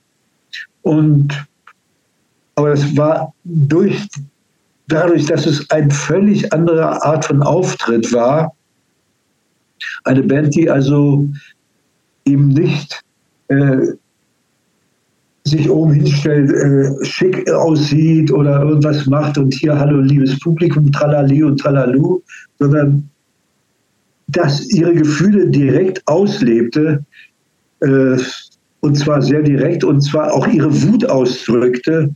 Das, das war eigentlich erstmal vom, von der Präsentation was völlig Ungewöhnliches. Es gibt auch heute, heutzutage kaum Bands, wo man, wie man ansieht, okay, wir, wir sind jetzt wütend oder wir, wir, tun so, als wären wir wütend. Mhm. Nicht? Es ist, da kam irgendwas rüber, wo ich sagte, also da kam irgendetwas anderes rüber, was ich in der Form noch nicht erlebt hatte, äh, live. Und ja, und das beeindruckte mich durchaus, ja. Wie bist du denn? Du bist ja dann, wenn, wenn die Legende stimmt, und äh, bist du ja irgendwann einfach bei denen aufgetaucht in Berlin, als du ihr alle zurück wart und hast gesagt, hallo, ich bin Nicke, ich mache jetzt bei euch mit, ich habe Songs. Na, so ging's, so einfach ging es nicht. Aber ich hatte ja selber für mich schon immer ein bisschen was geschrieben. In, und ähm, hatte ja selber auch ein bisschen Musik gemacht die ganzen Jahre. Und Tonsteine Scherben spielten dann ein paar Wochen später in Berlin im äh, in der HFBK, Bildende Künste, da am Steinplatz. Und dort äh, das war, da spielten auch dann äh, ich, nicht Pennsylvania, aber Education Free und Ashra Temple. Das waren also gerade damals die angesagten Bands aus Berlin, traten da an dem Abend auf, irgendwie ein, zwei Monate nach dem Festival. Und da sprach ich dann eben den Wolfgang Seidel, den Schlagzeuger an, dass ich selber auch Songs schreibe und die ich gerne Ihnen mal zeigen würde, vor, vorstellen würde, ob man sich nicht mal treffen könnte. Und dann sagte Wolfgang, ja, warum nicht? Ja. Und dann kam es zu einem Treffen dann äh, eine Woche drauf, weiß den Wochentag nicht mehr, ist ja auch egal. Und wo, wir, wo ich mich, wo ich dann die Songs vorstellte halt. Und die waren ja nun gut im Nachhinein betrachtet, also nicht gerade hier hochkarätig, aber immerhin, sie waren ein paar Songs. Man hatte auf jeden Fall eine Diskussion, eine Gesprächsgrundlage, um sich überhaupt zu unterhalten oder und man merkt auch, okay, man ist auf einer gewissen ähnlichen Wellenlänge oder nicht. Und dadurch kam dann das Gespräch dann drauf, ja, was kann man denn sonst noch machen? Und sie brauchten jemanden, der eben organisiert für sie. Und da sagte ich, na, warum kann ich ja auch mal versuchen? Und so sind wir dann eben zusammengekommen. Mhm. So. Wie, wie viel, aus wie vielen äh, Mitgliedern bestand die Band damals? Also was war das? Welche, was von was für einer Besetzung reden wir? Wir reden von der Viererbesetzung. Das war äh, Lanrue an der, äh, an der Gitarre, dann Rio Rhythmusgitarre und Gesang, Kai Bass und Wolfgang Seidel Schlagzeug. Das ist die Besetzung, wie sie auch auf der Warum geht es mir so dreckig ist. Mhm. Der Besetzung. So, und wie also, ging es dann weiter? Jetzt warst du auf einmal, als was haben die dich denn dann aufgenommen? Also als Songwriter ja, oder also als freies Mitglied irgendwie? Erstmal, nee, ist, ja, also okay, die Songs, naja, bitteschön, darüber wollen wir jetzt nicht groß mehr reden im Moment, aber wir brauchen jemanden, der uns so unterstützt, was ich denn sonst so mache. Und dachte ich, ja, ja, okay. Ja. Sie brauchten jemanden, der vor allem Konzerte organisiert, weil der Konzerte, das war äh, eben der war notwendig für den Lebensunterhalt in Berlin äh, von den Platten und so weiter. Der ein Single, die schon draußen war, kann, kann man natürlich nicht leben. Und sagten sie, ja, okay, unterstütze uns doch mal hier bei anderen Sachen und können ja mal anfangen, ein paar Konzerte in Berlin zu machen. Und das ging dann relativ zügig. Da bekam ich innerhalb von ein paar Wochen einige, eine, einige Konzerte in Berlin zustande. Und damit, äh, weil es war eben angesagt, jetzt an der ersten Platte, an der ersten Langspielplatte zu arbeiten. Und dafür brauchten sie eben auch ein bisschen Geld und die Songs und so weiter. Und die soll, wollten man eben auch live spielen. Und dadurch, dass ich diese Konzerte einigermaßen zügig hinbekam und das auch noch einigermaßen besucht war, bitteschön, naja, da war ich dann eben drinne. Aber war dir auch gleich klar, dass du halt musikalisch auch mitmischst oder und, und war das für alle klar oder war das klingt ja jetzt eher so, du brauchst jemanden, der sich kümmern kann so das bist Nee, es war also es war klar, dass es auch musikalisch äh, auch mit drinne war, weil äh, sie wussten, dass ich ja ein bisschen singen kann hm. und dass ich Saxophon habe auch wenn ich das nicht besonders gut spiele oder, oder viel zu wenig geübt hatte. Aber das wussten sie, also so dass man immer sagen konnte, naja, okay, man kann ja auch, wenn mal wieder irgendwas anliegt, auch mal mitspielen und so weiter oder man braucht ein bestimmtes Arrangement. Das war also, äh, das war auf jeden Fall nicht die Trennung, mhm. sondern ja, ich war sozusagen Hybrid. Es ist ja so im, tatsächlich so im, im, äh, im also von jetzt aus betrachtet ist ja dieses irgendwie, okay, Bands machen ihr, machen alles selber, kümmern sich um alles selber, ist ja total angesagt und, und also dieses ganze DIY-Gedanke. Aber gab es das denn vorher in, überhaupt schon irgendwie? Oder weil ihr habt ja tatsächlich auch ganz viel, ihr habt es selbst aufgenommen, ihr habt den Vertrieb dann ja auch irgendwann selber gemacht. Äh, äh, gab es irgendwelche Strukturen, auf die ihr aufbauen konntet? Oder wie, wie kam überhaupt die Idee dazu? Also war, war das wie kam das, dieser Gedanke, das überhaupt alles selber in die Hand zu nehmen? Äh, also eine Struktur hatte, hatten wir davor nicht gehabt. Mhm. Weil es auch die an, also meinetwegen, wenn du dir anguckst, die ganzen Bands, die in der gleichen Zeit in Berlin unterwegs waren, äh, das war entweder dann die gerade im Entstehen begriffene Elektronikszene von Tangerine Dream über Ashra Tempel bis Weiß der Himmel wehen, Agitation Free. Oder es gab dann natürlich auch die ganze Jazz, Free mhm. Jazz Szene, mhm, die, aber, die aber auch, und da gab es auch Schnittmengen, durchaus, mhm. ja. Mhm. Aber, aber gerade eben äh, die neue Elektronik, die war ja dann hauptsächlich bei Rolf Ulrich Kaiser ähm, angesiedelt worden äh, mit dem Ohrlabel, mhm. Äh, was sich damals entwickelte. Es gab äh, andere Bands, wie die meinetwegen aus wie Amondyl, die waren dann bei Liberty oder Can war bei Liberty. Das war ein Ableger von irgendeiner amerikanischen Company, wo die, die brachten, wo ja unter anderem der sehr berühmte Herr Ofarim, der einer der Produzenten war. Mhm. Abi Ofarim, der ja sonst eher Schlager gesungen hatte. Und äh, die Free Jazzer, die hatten dann das Free Music Production Label, wo, wo, wo ja auch äh, eben die Leute sich eher über eine Labelstruktur ihre Sachen machten. Wir hatten also, wir mussten also selber dafür sorgen, wie wir die Platten in, die, in den Handel bekommen. Oder so Pressen und sowas, das war, das war easy oder? Also. Das war, es gab zwei Ebenen. Einerseits ähm, äh, war mal ein Fernsehbeitrag über Kinderlehen in Berlin gelaufen. Äh, mhm. Ein paar Monate das lief irgendwann im Herbst, nee, im, im Sommer, glaube ich, 1969. Und da war ein Song auch von Tonsteine Scherben gespielt worden, weil da ging es also über den, was ist bloß im Berliner Underground. Und äh, da, daraufhin gab es wahnsinnig viele Anfragen beim, beim Sender. Wer, wo kommt denn diese Musik her? Wer ist denn diese Band? Wo kann man diese Platte herbekommen? Mhm. Also die schlug auch da, also das war damals die Single Macht kaputt, was euch kaputt macht, die zu dem Zeitpunkt schon produziert war. Und da konnten wir also sehr viele im Postversand, gab es sehr viele Kunden, also Endverbraucherbestellungen, die dann verschickt wurden. Und es gab darüber dann eben auch Anfragen von Buchhandlungen oder von, die irgendwie über 30 Umwege rausbekommen haben. Ja, da gibt es irgendeine Adresse, Meistens haben sie es wahrscheinlich über den Sender. Äh, da gibt es irgendeine Adresse in Kreuzberg, wo man die beziehen kann. Mhm.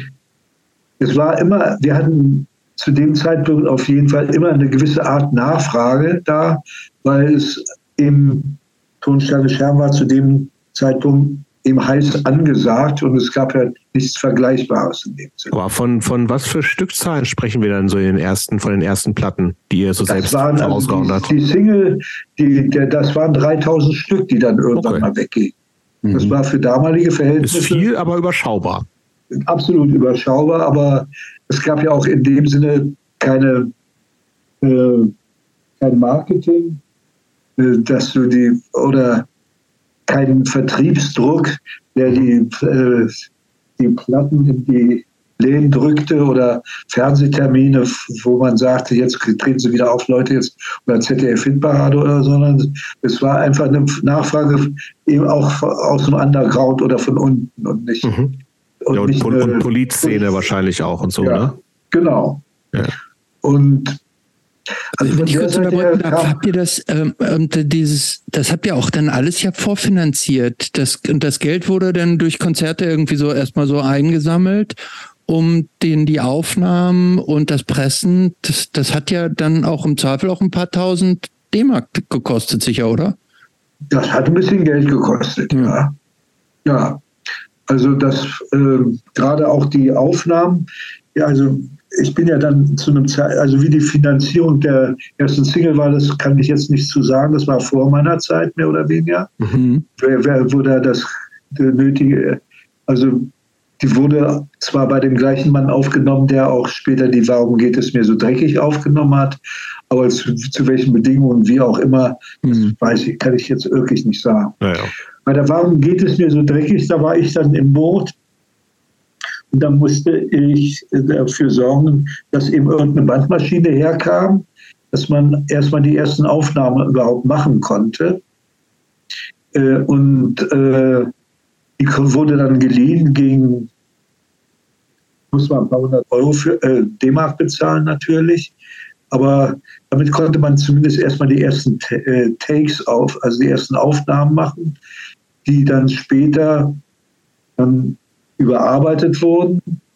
Aber es stellte sich dann heraus, dass die, äh, das Material, so wie es war, von der Qualität zu unterschiedlich war und nicht eine ganze LP füllen konnte. Und deswegen sagte man, okay, jetzt schneiden wir, machen wir noch mal ein Live-Konzert in, in, der, in der alten Mensa in Berlin am, in der Hardenbergstraße und dann nehmen wir es nochmal live auf, ein ganzes Konzert. Und da, deswegen sind dann also vier Stücke von der Warum geht es mir so dreckig, sind eben live eingespielt worden, die anderen vier studiomäßig. Mhm. Und ja, beim, beim Live-Konzert, naja gut, da kriegst du natürlich immer ein bisschen Geld, damit kannst du dann die Aufnahme vom Konzert selber mitfinanzieren. Das wie viele Zuschauer gab es damals so? Wie? Wie, viel, viele Zuschauer haben die Scherben damals so gezogen in diesen ersten Jahren? 500, 600 ohne weiteres in Berlin. Mhm. Okay. Und in der das war schon ganz ordentlich. Und wenn es einen größeren Anlass gab, wegen, wegen Teach-In oder man wurde wegen einer anderen Sache zu einer größeren Veranstaltung eingeladen, also dann im Audi Max oder so weiter, da kam dann auch schon ein bisschen mehr. Da waren wir dann allerdings nicht die einzige Band oder mhm. Teil einer größeren Veranstaltung. Aber man hatte, sein, man hatte schon sein Publikum. Mhm. Moment, mir fällt gerade ein, ähm, ich habe irgendwo gelesen, es hätte auch zur Finanzierung der, des ersten Albums eine Scherbenaktie gegeben. Nee, das war erst bei dem dritten Album. Ach, das ist beim dritten Album. Okay, dann kommen wir da noch hin. Da kommen wir noch später zu. Okay.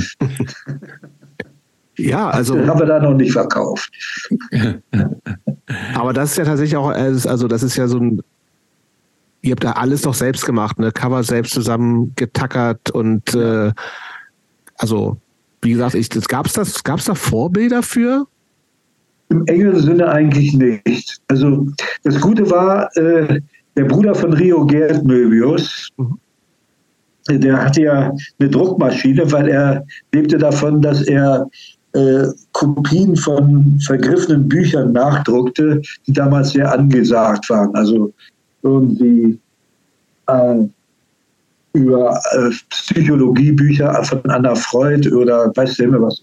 Ich kriege jetzt nicht die Sachen mehr zusammen. Und das, äh, dadurch hatte er auch viel Kontakte. Also er hatte selber so eine rote Printmaschine, auf der er das so irgendwie hindrucken konnte. Wir halfen ihm dann immer dabei, die Bücher zusammenzulegen. Also die ganzen Seiten, die da rauskamen, dass es dann auch irgendwie zusammenkam. Und das mussten dann das auch alles schön laminieren und so weiter und so fort. Mhm. Und die wurden dann, äh, und er hatte eben äh, gute Beziehungen zum Buchhandel, weil die auch teilweise eben im Buchhandel auch nachgefragt wurden.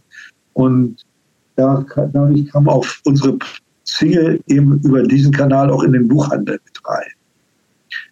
Also wenn da mal eine Buchhandlung, und da gab es ja sehr viele politische Buchhandlungen damals in quer, nicht nur in Berlin, sondern quer auch über in allen Universitätsstädten und auch in kleineren Städten.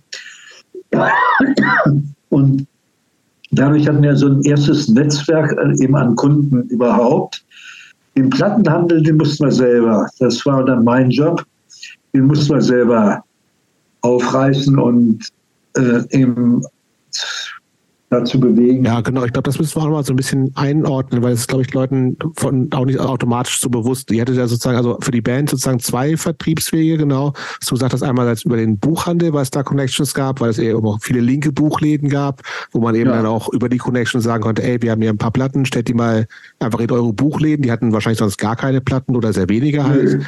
Und ansonsten gab es halt den klassischen Schallplattenhandel. Die großen Ketten gab es ja auch alle noch nicht. Das waren eher so einzelne Sachen, die aber ausschließlich von großen Vertrieben oder den Majors selber beliefert wurden. So, es gab also überhaupt genau. keinen unabhängigen Vertrieb, sondern das habt ihr ja oder du dann ja mitorganisiert. Das, also auch vielleicht nochmal, damit Leuten das klar ist. Ihr habt wirklich dann paar hundert Platten gehabt oder sowas und seid dann mit dem Auto losgefahren und habt tatsächlich äh, von Berlin aus Transit in den Westen aus dem Kofferraum, äh, Klinke putzen, in zu Plattenläden gegangen sagt, hallo, wir sind, also kann ich mir so vorstellen, wir sind eine Band, ja. hier sind Platten, wollt ihr die haben auf Kommission oder kauft uns die ab für 10 Mark oder was weiß ich, oder wie lief 9 das Mark, ab? 9 Mark 72. 9 Mark 72. 70 plus Mehrwertsteuer. 11 Prozent oder 10 Prozent damals noch. Das, das klingt, aber es klingt für mich von heute aus total irre und total das kann doch gar nicht finanzierbar sein. Hm? Das, ich kann mir gar nicht vorstellen, dass sich das trägt. Also, wenn du, also wie viele Platten wirst du da los? Pro Laden drei und dann machst du Gewinn von fünf Mark. Das, wie, das, das, ich verstehe das gar nicht. Das ist, aber du hast es ja offensichtlich hingekriegt und du bist ja der Finanztyp. Also für mich klingt das nach einer totalen, das kann gar nicht funktionieren. Doch, natürlich kann das funktionieren. Also zum einen, Äh, natürlich fingen wir erstmal an in Berlin selber die Plattenläden. Äh, da bin ich voll bei dir. Heimspiele. Rauf, auf, rauf aufs Fahrrad. Koffer Nicht aufs Fahrrad, also wie auch immer in die U-Bahn oder wie auch immer. In die U-Bahn, da bin ich bei und, dir. Und dann sind wir äh, dann meinetwegen Elektrola Musikhaus hingefahren äh, auf dem Kudamm. Die äh, waren uns, haben wir gesagt, ja, wir kommen hier, wir haben hier äh, unsere eigene Produktion gemacht. Äh, es gibt hier Nachfrage danach in Berlin, das haben wir schon öfter. Äh, und dann sagten die auch, ja, da haben wir auch schon was gehört. Wollte die, dann sagten wir ihnen, ja, können Sie wollen Sie gerne zehn Stück nehmen. Das war dann die Mindestmenge damals mhm. mal. Da haben sie dann genommen und beim, wenn wir die nächsten nachliefern sollten, wurde diese Lieferung bezahlt. Mhm. Manche haben auch sofort bezahlt. Und es gab und es war ja damals noch interessanterweise Preisbindung. Mhm. Noch Anfang der 70er Jahre auf Tonträger. Aha. So wie jetzt bei Büchern ja noch, ne? 72 aufgehoben, glaube ich. Müsste man auch nochmal den Juristen fragen. Ja, das kann ich bestätigen, das weiß ich. Das kann ich sofort bestätigen. Das war 1972, da wurde die Preisbindung um, aufgehoben. Welchen Datum nochmal genau? Nee, das war, glaube ich, der Erlass vom, das war der Erlass, glaube ich, vom 13. Februar 72. Ja, stimmt. Genau, da, war eben fünf Tage nach meinem Geburtstag. Ich finde es übrigens gut, dass hier zwischendurch immer so meine, meine Expertise so abgefragt wird. Dann kann ich wenigstens auch mal glänzen hier. Ja, äh, also ruhig gerne irgendwelche Fragen zur Rechtshistorie, aber ich, kann ich aus dem ja. Stehgreif immer beantworten. Ja. Übrigens auch also egal, welch, welches äh, Fachgebiet. Äh, Ju alles. Jura ist Jura. Ja, Jura ist genau. Jura. Und wir haben also Berlin, dann sind wir dann natürlich auch teilweise in Boutiquen gegangen. Da gab es eine schicke Boutique Marketies, die äh, in der Ulandstraße gleich neben, äh, wo heutzutage ne, immer das Français ist. Also da ist Paris an der Ecke. Die fanden das natürlich auch total hip, unsere Platten zu haben und so weiter. Das, so bekamen wir also zumindest Berlin erstmal einigermaßen gut im Griff. Das machte auch schon mit der Single, waren wir da teilweise mit unterwegs, aber mit dem Album machte das dann natürlich ein bisschen mehr Spaß. Ähm, dann kam 1971 dann im Sommer halt das neue Album raus und wir waren dann öfters halt in Westdeutschland und da also für Konzerte und so. Ja, und wir, äh, es sprach sich relativ schnell rum, dass da eine neue Platte rauskam und da fingen dann auch Plattenleben an zu bestellen. Wir, äh, wir bekamen hier aus, weiß der Himmel, aus allen verschiedensten Städten, kamen irgendwelche Bestellungen rein. Plattenladen hier, Plattenladen dort, drei oder zwei und so weiter, die haben wir dann hingeschickt. Also von der Seite her, über die Nachfrage kam schon einiges zustande. Und das nächste war, wir waren ja auch viel unterwegs. Und wenn wir dann in, meinetwegen in Stuttgart ein Konzert machten, dann sind wir am, das war dann abends, waren wir schon vormittags da, sind, bin ich dann, während die anderen die, die, die Bühne aufbauten und so weiter, bin ich dann durch die Stadt gezogen und habe gefragt, ja, was sind denn hier die Plattenläden bei euch? Mhm. Und da kann man natürlich automatisch bei Radio Lerche vorbei und weiß der Himmel wo, nicht alles. Natürlich, ja. ja. Und so kam, äh, ja, und in acht von zehn Fällen wurden wir also beim konservativen Plattenhandel auch sogar an, äh, angenommen. Es gab damals aber auch, auch schon eben ein paar Underground-Läden, gerade speziell auch in Berlin, mhm. Musicland und ZIP und wie sie alle hießen. Und die waren sowieso auf unserer Seite. Ähm, die verkaufen sonst normalerweise natürlich die ganzen interessanten äh, angloamerikanischen Sachen. Aus Deutschland gab es ja sonst nicht sehr viel, was äh, an Rockmusik, äh, besonders vielleicht bis auf Can und Amondyl, die jetzt meinetwegen im größeren Stil da gelaufen sind. Steppenwolf, was Aber, war eigentlich mit denen? Steppenwolf? Steppenwolf war ja eine amerikanische Band.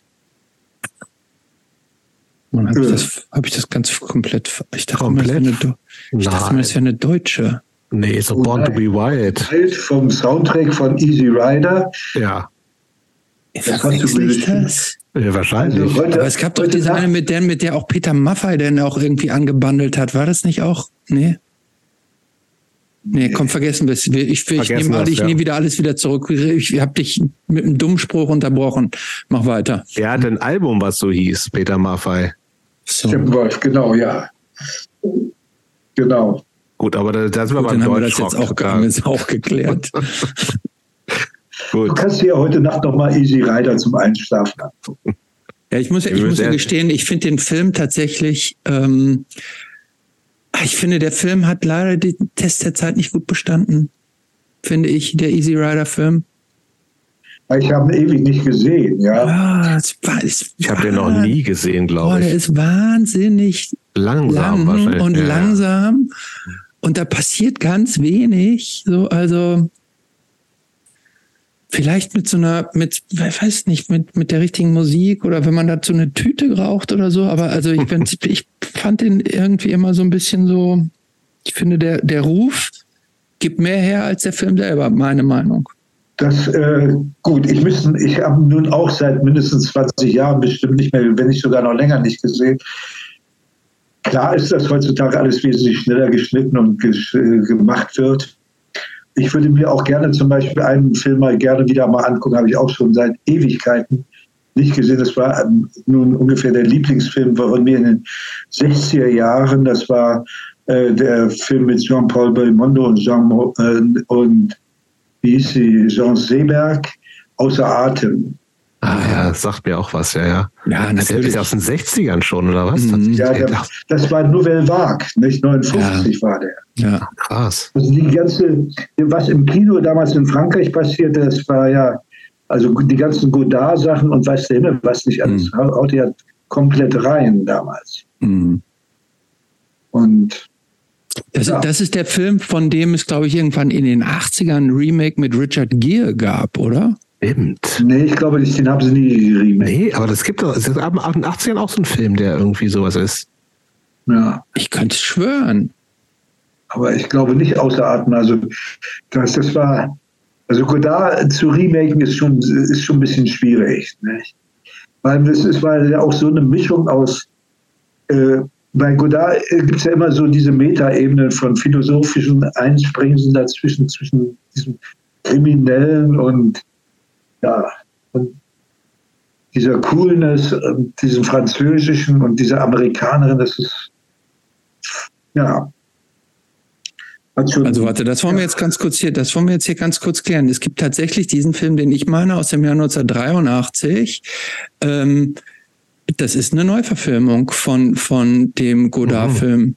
Der heißt aber atemlos, ne? Der heißt atemlos im Original Breathless, aber das ist, ich, ich gucke es gerade auf Wikipedia nach, das ist Gere, tatsächlich mit Richard ja. Gere, das ist tatsächlich eine Nach Neuverfilmung von dem Godard-Film aus dem Jahr 1960. Das ist ja interessant, die habe ich nie gesehen. Okay. Muss man vielleicht spannend. aber auch nicht tatsächlich, oder? Ja. Ich fand, ich habe den damals gesehen, ich fand den, ich fand den ganz ansprechend. Ja, also naja, Belmondo ist ein anderer Typ als wir, aber trotzdem. Ja, gut. Okay, kommen wir, kommen wir wieder zu diesem Vertriebskram zurück. Beziehungsweise, du hast ja gesagt, das hat, äh, das hat finanziell auch hingehauen. Wie gesagt, das, das klang für mich, also, wie, wie kann man mit so ein paar hundert, oder selbst wenn es ein paar tausend Platten sind, das überhaupt alles finanzieren? Aber das ging offensichtlich und war auch der Grundstein für das, was du ja später auch eigentlich gemacht hast, ne? Ja, also es gab ja, also, so ein bisschen so, dass ihr euch dann mit ein paar Bands zusammengetan habt. Also ihr habt es, glaube ich, zuerst alleine gemacht, ne? Also mit David Volksmusproduktion und so. Da habt ihr irgendwann gesagt, ey, das, es gibt ja überall so Bands, die sowas ähnliches machen. Da habt ihr euch so ein bisschen aufgeteilt. Es gab so eben Ver Vertrieb von Musikern für Musiker und so. Ja. Ähm, ja. Das, das, äh, also da das ja bei uns funktionierte und wir hatten ja nun auch wirklich sehr hohe Auflagen und sehr, also sehr hohe Nachfragen. Also wir bei was, von was sprechen wir denn dann so? 20.000, 30.000 ja, also, produzierte also, Sachen? Also die, die keine Macht für niemand, die sind erst zwei, drei Jahren, glaube ich, jedes Jahr mindestens 30.000 Mal verkauft worden. Jedes Jahr, gut. krass. Ja, ja. Und so die verkaufen sie auch heutzutage sagen. immer noch Also 3.000, 4.000 Mal verkaufen wir die mindestens jedes Jahr noch heutzutage. Das ist irrsinnig. Also ich denke, es ist äh, aus dem, das bestverkaufte deutsche Doppelalbum in Vinyl, was es je gab. Ja. Von, aus, aus Deutschland. Also ja, kann sein natürlich. Und wenn, total zu Recht. Also kann ja. man ja, also ja, das, gut. das wird, werden hoffentlich alle so sehen, die das hier hören, was das für ein prägendes, wichtiges und nach wie vor, ich habe es jetzt auch in Vorbereitung nochmal gehört, also ein irre bewegendes und immer noch äh, mich mitnehmendes, teilweise äh, zu Tränen rührendes Album tatsächlich. Also nochmal dafür nochmal äh, danke, weil du ja beteiligt warst. Und das ist wirklich, also ja. bin erstaunt, wie das auch noch irgendwie nach 35 Jahren das erste Mal hören mit 15 oder so immer noch tatsächlich funktioniert, immer mal wieder. Das ist echt, also ja. ist schon Wahnsinn. Also ja. war ein Wurf. Ja, war ein Wurf, auf jeden Fall. Ja. Ähm, ich habe so ein bisschen die Zeit im Blick. Ach wir so. haben natürlich, wir haben Zeit, also alles easy, ne? Nur, ähm, aber irgendwann werden wir müde. Doch, wir schaffen alles, Nickel. Keine, mach dir keine Sorgen. Ähm, aber ich überlege gerade, wie wir so ein bisschen äh, weitermachen, weil wir noch so ganz viel auch haben. Also wie gesagt, ich will auf jeden Fall ja noch über Eva Indigo-Kram sprechen und auch andere Sachen und so. Ähm, wie machen wir mit, mit der Scherbengeschichte weiter, Christopher? Ich würde gerne, bevor wir ähm, über, mit den Scherben weitermachen, ich würde tatsächlich gerne diesen, diesen Fernsehauftritt noch mal ganz kurz ansprechen, oh, weil er, weil er einfach, stimmt. weil er einfach so berühmt ist und weil er irgendwie so eng auch mitNickel äh, verbunden ist. Und ähm, weil er so geil auch ist. Ja, weil er so geil einfach auch ist. Ich habe, ich habe es mir auch vorher jetzt noch mal angeguckt. Ähm, ich, ich beschreibe es vielleicht mal mit meinen Worten, was ich da gesehen habe. Also es war eine, eine im, im NDR eine Talksendung, WDR, WDR eine mhm. Talksendung ähm, damals war im Grunde vorweggenommen das Prinzip, äh, was äh, in dem unter jetzt ist alles gesagt ist. Es wurden offensichtlich so Gesprächsrunden geführt. Das war in der Mitte des Raumes, so eine wie fast so eine Art Camping, besserer Campingtisch. Dann saßen so diese, diese heute würde man sagen, so, so, so hippie-mäßige Typen alle so um den Tisch herum. Es wurde geraucht, so und ähm, getrunken, geraucht und getrunken und dann wurde wurde irgendwas ähm, über irgendwas gesprochen. Und ähm, dann hat Nickel halt, äh, wie, wie ich fand, relativ aus heiterem Himmel. Also Aber auch so nach drei Stunden Sendezeit oder so. Ne? so also, also, ich habe so gar nicht, also ich habe den unmittelbaren Zusammenhang gar nicht so richtig erkannt, aber dann aus heiterem Himmel dann irgendwie dann so proklamiert, das Fernsehen ist das Unterdrückungsinstrument der Massengesellschaft und deshalb müsste, müsste da jetzt mal ein Zeichen gesetzt werden und dann holt so eine Axt raus und prügelte so auf diesen, diese, ich sage jetzt mal, diese Art Gartentisch ein, die der trotzdem nicht irgendwie nicht wirklich kaputt ging, aber alles, was da so drauf stand, so Aschenbecher, Mikrofone, Gläser, alles hopfte dann so um die Hüfte runter, lag am Boden. Die ganzen, diese, diese Typen stehen auf und sagen, uh, was ist denn jetzt los? Aber relativ entspannt. Relativ Leute, entspannt. So. Also, ja. Und das, ich fand ja das Geilste waren und dann, und dann, die, das, und dann manche setzten sich wieder hin, dann können wir jetzt ja weitermachen. Andere sagten, nö, jetzt ist Schluss.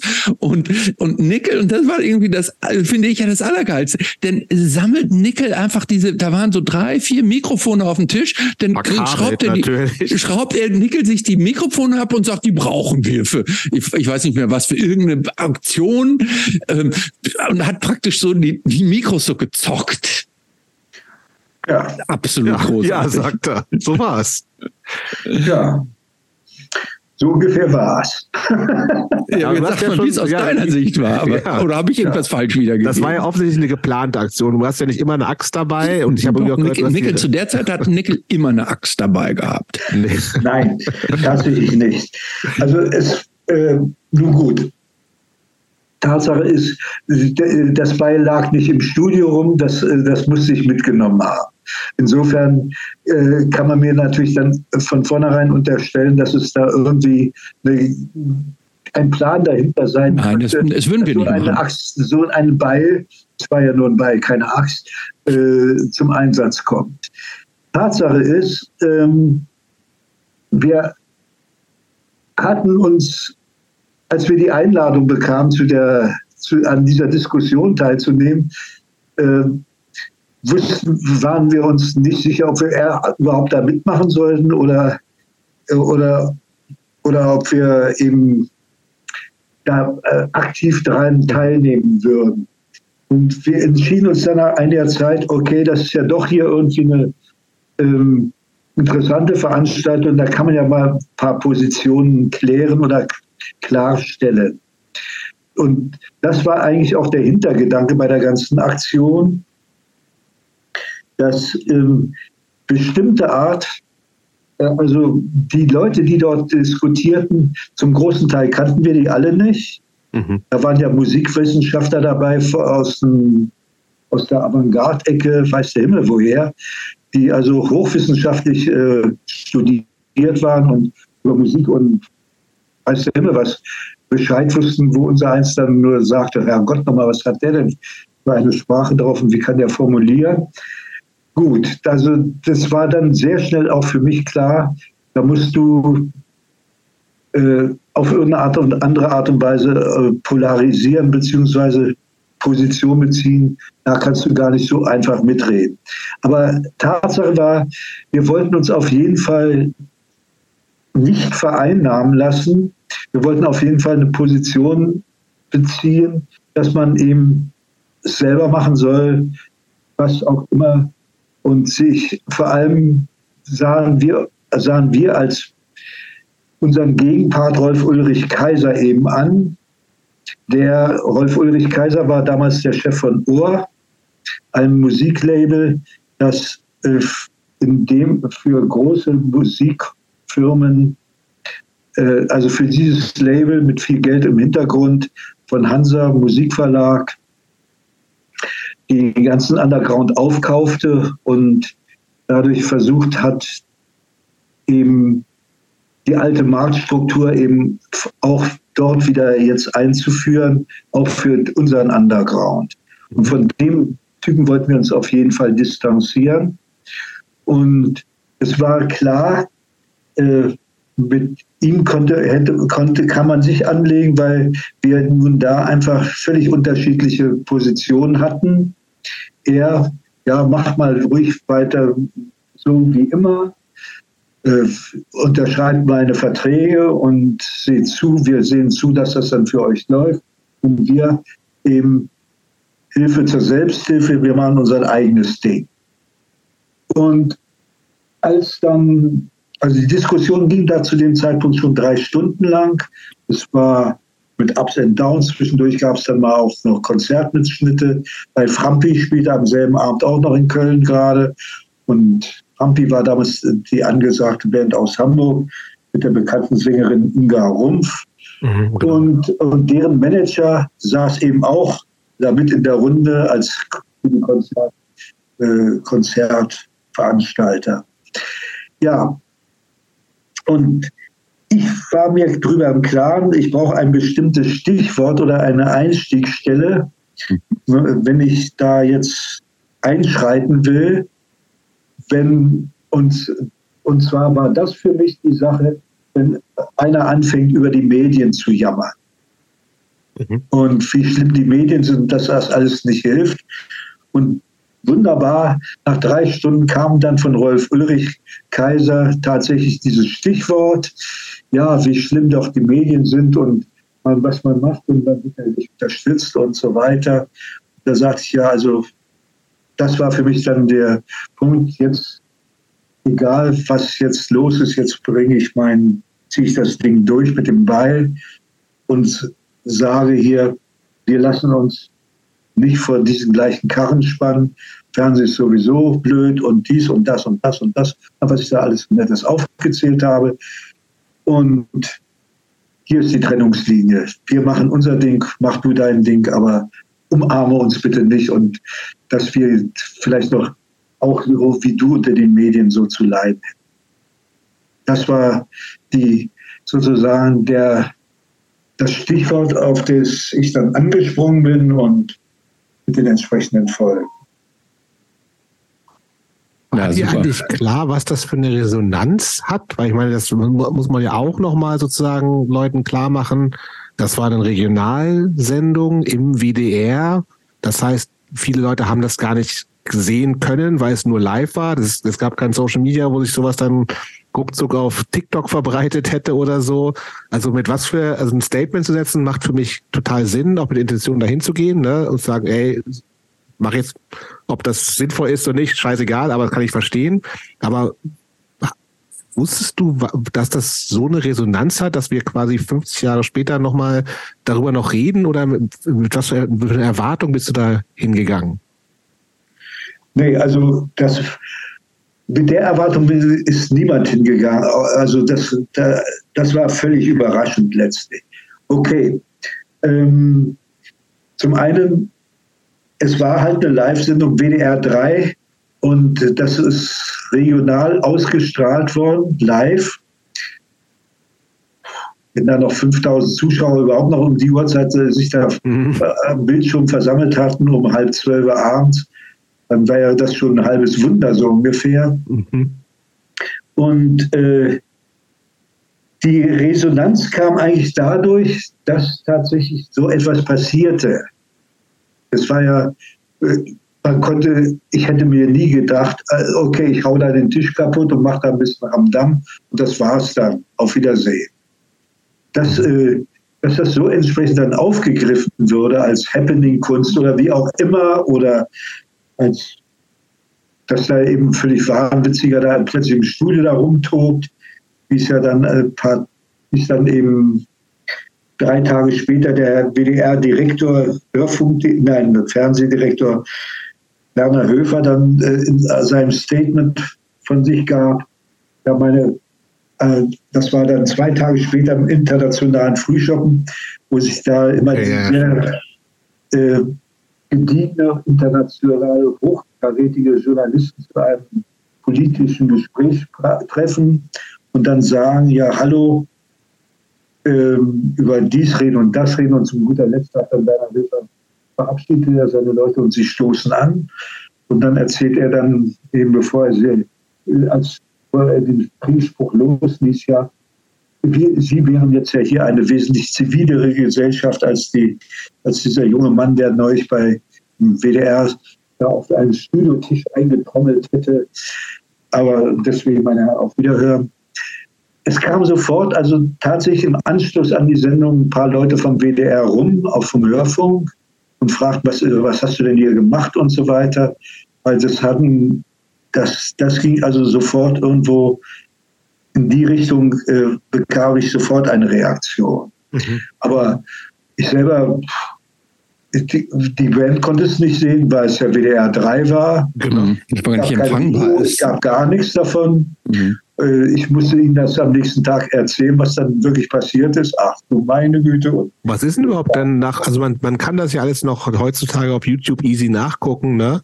Ja, was ist, überhaupt, was ist denn passiert nach, also sozusagen direkt danach? Äh, Gab es da überhaupt irgendwelche Security oder was weiß ich, Leute, die gesagt haben, du, also die Mikros wieder raus und was weiß ja, ich alles? Also es war, es kam nach einer Viertelstunde, also es kam ja dann irgendwie, war die Leute im Büro, Studio beruhigten sich so langsam und sagten, naja, also hm, Fernsehen, die Sendung war ja abgebrochen worden, logischerweise.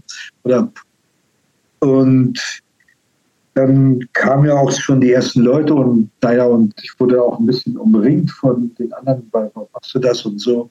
Und dann kam irgendwann äh, jemand vorbei, also ein netter älterer Herr, äh, der sozusagen die Security war und mir auf die Schulter klopfte Mann, jetzt beruhigen Sie sich doch mal bitte, aber wir können ja vieles machen, aber bitte geben Sie mir die, die Mikrofone wieder raus.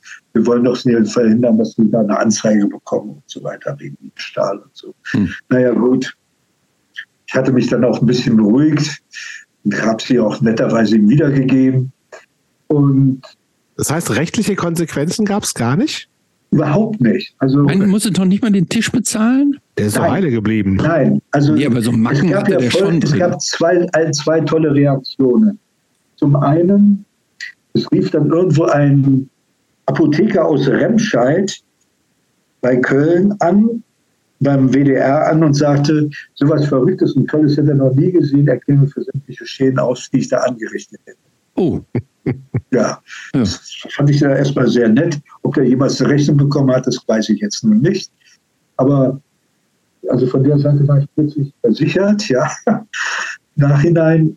Und das andere war eben die rechtlichen Konsequenzen arbeitsrechtlich äh, für den Regisseur oder den Produzenten dieser Sendung. Mhm. Soll, soll ich da ganz spontan eine arbeitsrechtliche äh, juristische Analyse zu abgeben jetzt? Ja, kann ich dir, ich kann es dir erstmal dir sagen. Okay, dann gibst also, du mir und dann kann ich überprüfen, ob das juristisch auch alles so hieb- und stichfest ja, ist. Also ja. der Werner Höfer, seines Zeichens also der Chef von diesem Produzenten oder mhm. jungen Mann, der 25 Jahre erst alt war, dessen erste Fernsehsendung es überhaupt war. Der arme Typ, ey. Ja, das, ja. Gleich war damals Geschichte möglich. geschrieben gleich, ja. Muss dir mal vorstellen, sowas gab es damals. Der war hingeschickt worden von Maurizio Kagel, dem berühmten Komponisten und Multimedia-Künstler äh, aus Argentinien. Ich weiß nicht, Maurizio Kagel sagt euch vielleicht wenig, aber der hatte Connection zum WDR, weil er in Köln lebte, dort Aufführungen machte und der hatte da auch seine Studiengänge und der, der hatte dann mal irgendwie zehn Leute zum WDR zum hingeschickt, dass sie da ein Praktikum machen sollte und dass einer von denen war derjenige, welche, der diese Sendung dann machte. Dem haben die einfach schalten und walten lassen, haben gesagt, ja, Junge, mach ruhig mal, das sich interessant in das Thema, mach mal. Ja, der wurde dann, das hat er mir dann später erzählt, am Montag, der Herrn Höfer natürlich musste ins Büro gehen und sollte dann und er dachte, na, jetzt bin ich gefeuert, das war es jetzt wohl mit meinem Job. Und er kam dann also in das riesige Chefzimmer von Werner Höfer. Am anderen Ende vom äh, Zimmer saß also Herr Höfer mit einer Dame von der Zeitung Die Welt, die ihn gerade interviewte über diese skandalösen Zustände im Sender, dass da irgendwelche Leute äh, mit bei rumhacken könnten, was denn da die Sicherheitsvorkehrungen wären und so weiter und so fort. Da sagte er, also, und der Höfer war ja sowas von glatt, an dem perlte ja alles ab, Fall der Fälle. Er sagte, ja, also das könnte man ja auch nicht ahnen, dass da so jemand kommt. Natürlich werden wir jetzt in Zukunft die Sicherheitsvorkehrungen etwas schärfer gestalten. Also das wird natürlich Konsequenzen haben. Dann verabschiedete sich diese Dame und ähm, es wurde dann dieser Regisseur äh, an den Tisch gebeten und dann Werner Höfer stand dann auf, nahm sich diesen jungen Mann an die Brust und sagte, junger Mann, Sie können nichts dafür, dass da so ein Verrückter da auftritt und diese, äh, diesen Tisch kaputtgeschlagen hat. Das, das hätte, hätte jedem passieren können, das ist ja nicht voraussehbar. Machen Sie sich keine Sorgen, machen Sie weiterhin gute Sendungen, Sie bleiben bei uns im Sender. Das waren die arbeitsrechtlichen Konsequenzen. Er durfte weitermachen. Ja. Finde ich super. Ja. Natürlich, aber also wie, wie, würde man denn auch nur auf die Idee kommen, dem Regisseur deine Ausraster vorzuwerfen? Naja, weil er ja nun irgendwo. Der Zeremonienmeister mal? Also der hat dich ja nicht instruiert. Der hat dir ja nicht gesagt. Nein, er war noch nicht mal Moderator. Das siehst er war noch nicht mal Moderator. Er war nur einfach derjenige, der mich eingeladen hat. Ach so, ach, der hat dich eingeladen. Ja, ach so, ja, gut. eingeladen. Klar, da ist natürlich eine Mitschuld. Klar. Ja gut, aber ist ja nochmal glimpflich, ist dann ja nochmal glimpflich ausgegangen zum Aber Glück. hat das schon auch dazu beigetragen, also weil es eben so eine so Wellen geschlagen hat, dass die Band irgendwie bekannter wurde? Weil du ja, ja als Teil der Band da warst? Also zum einen, wie gesagt, es, damals gab es ja kein YouTube und so weiter. Mhm. Es sprach sich rum, dass, da, dass ich das da gemacht hatte. Aber äh, wir waren sowieso ja underground und mhm. das hat wahrscheinlich unseren Ruf in, oder unser Image nochmal unter, unterfeuert nochmal oder mit. Aber das war, es war jetzt nicht so, dass man dann hätte bei Amazon gucken können. Nee, das hatte den jetzt von, von heute auf von Platz 730 auf Platz ja, 212. Das geht nun mal leider nicht. Aber wie war das denn? Überhaupt mit, mit Scherben und Radio? Wie gesagt, du hast jetzt schon mal, es gab ja so ein paar Fernsehgeschichten so, ne, also wo dann irgendwie in irgendwelchen Zusammenhängen über neue Untergrundmusik oder diese Schülerläden, äh, was du gesagt hast. Ähm, aber hat, gab es Scherben in normalen Radio eigentlich zu hören? Scherben gab es so gut wie nie im Radio zu hören. Äh, wir kamen indirekt auf eine schwarze Liste. Im Zusammenhang mit diesem Auftritt? Ja, das ist genau. Ja. Das, wo, ähm, also, das bekam Rio sogar noch bei seiner Solokarriere 15 Jahre später um die Ohren gehauen. Ja. Mhm. Also, dass manche Länder dachten, ja, Sie waren doch derjenige, weil das natürlich alles dann verwischt nach so vielen Jahren. Klar, ja, ja. Haben Sie nicht damals den Tisch kaputt gehauen und so weiter? Alles, mhm. das, wie gesagt, das war. Äh, und da, da wurde ja auch oder nicht mit offenen Armen bei jedem Sender empfangen, obwohl mhm. er zu dem Zeitpunkt schon bei Sony war. Mhm. Wie, wie, guckst du denn jetzt äh, mit über 50 Jahren äh, später darauf? War das, findest du das cool, dass du das gemacht hast? Du, ich finde das weiterhin völlig okay, ja. Mhm. Ja. Also es, ja, ich auch, aber jetzt ich ja, mal sagen, also, ja, was, was habe ich da cool findet oder nicht. Fernseh, Fernsehgeschichte geschrieben, absolut, natürlich. Also cool ist vielleicht nicht der richtige Ausdruck, aber ich würde es auch in der Form natürlich nicht wieder machen. Man kopiert sich, sollte ja nicht zweimal den gleichen Unfug treiben oder sowas. Aber ich finde es einfach korrekt oder ja, es hat gut. Power und, ja. und es bringt was rüber irgendwie. Auf jeden Fall. Mhm. Ja. Ähm, Gut. Ich, ich würde gerne mal zum nächsten Step ja. übergehen und zwar ich Fresenhagen. würde jetzt, Nee, ich würde Oder? gerne noch mal für über das Rauchhaus sprechen. Okay. Weil ähm, äh, wenn ich das richtig Lieben sehe, wir ja immer noch. Das Rauchhaus lieben ja. wir immer noch, ja. Bethanien. Ja. Ähm, vielleicht für die Leute, die es nicht wissen, es, es gibt hier in Berlin-Kreuzberg gibt's das ehemalige Bethanien-Krankenhaus. Ich weiß nicht, wie, wie viele hundert Jahre das das da schon gab. Und das war offensichtlich in den 70er Jahren gab es da Teile, die davon nicht genutzt worden wurden. Und ihr oder so eine Gruppe um euch ähm, haben denn einen Teil von dem Bethanien besetzt? Und das wurde dann, glaube ich, in, in Anlehnung an den wenige Tage vorher im Rahmen eines Schusswechsels mit der Polizei verstorbenen militanten Anarchisten Georg von Rauch, wurde das in das Rauchhauch, Rauchhaus umbenannt von euch, besetzt. Und irgendwie, ich glaube, dann ein Jahr irgendwann auch von der Polizei äh, geräumt. Ähm.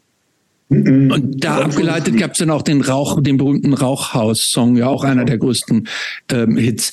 Ähm, war das normal damals, dass man so ähm, Räume schon besetzt hat, oder habt ihr euch das, habt ihr das auch quasi so neu erfunden? Also die erste Besetzung, das war nicht die erste Besetzung. Das war nicht die erste. Ja. Nein, die erste hatten wir nach der Warum geht es mir so dreckig gemacht. Mhm. Nach dem Live-Konzert, da sind wir irgendwo nach Schöneberg gezogen, hatten da irgendeine Etage besetzt und äh, das, das flog aber, da, da, flog, das, das klappte aber irgendwie nicht richtig. Äh, da waren zu wenig Leute und das war irgendwie auch nicht gut organisiert. Aber einige Wochen später haben wir dann in Kreuzberg gegenüber, auf der anderen Seite vom Mariannenplatz, ein mhm. Haus besetzt mit, den, mit jede Menge Jugendlichen. Das war also noch vor, vor dem Rauchhaus mhm. im Sommer. Und äh, das war die erste richtige, Rauch, äh, die richtige Hausbesetzung, die wir in Berlin gemacht hatten. Und da blieben, da blieben wir auch die ganze Zeit, das war, äh, da kam dann zwar auch die Polizei und da hat erstmal alle Leute hochgenommen und ähm, wir wurden dann auch alle erstmal äh, untersucht in, in, in, der Berlin, in der, wie heißt die schöne Straße? Riesenstraße. Eine Nacht durften wir da alle bleiben, aber dann wurden wir alle wieder nach Hause geschickt. Und das Haus, das blieb auch weiterhin besetzt, weil irgendwie arrangierte man sich da.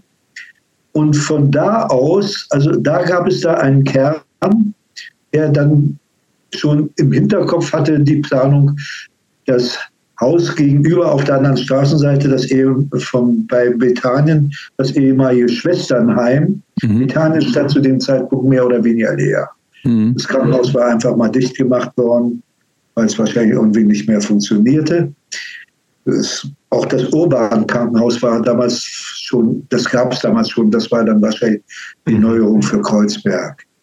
Und ähm, dann kam eben, wie gesagt, äh, dieser Kon gab es das Konzert, Solidaritätskonzert für Georg von Rauch, vier Tage nachdem er erschossen worden war, im Audi Max. Und da trat dann eben eine Gruppe von Leuten auch auf, die eben die Besetzung schon vorbereitet hatten und rief dazu auf, jetzt besetzen wir das Haus und das nennen wir dann Georg von Rauch aus. Mhm.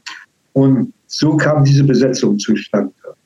Also das war jetzt keine spontane Besetzung, sondern geplant.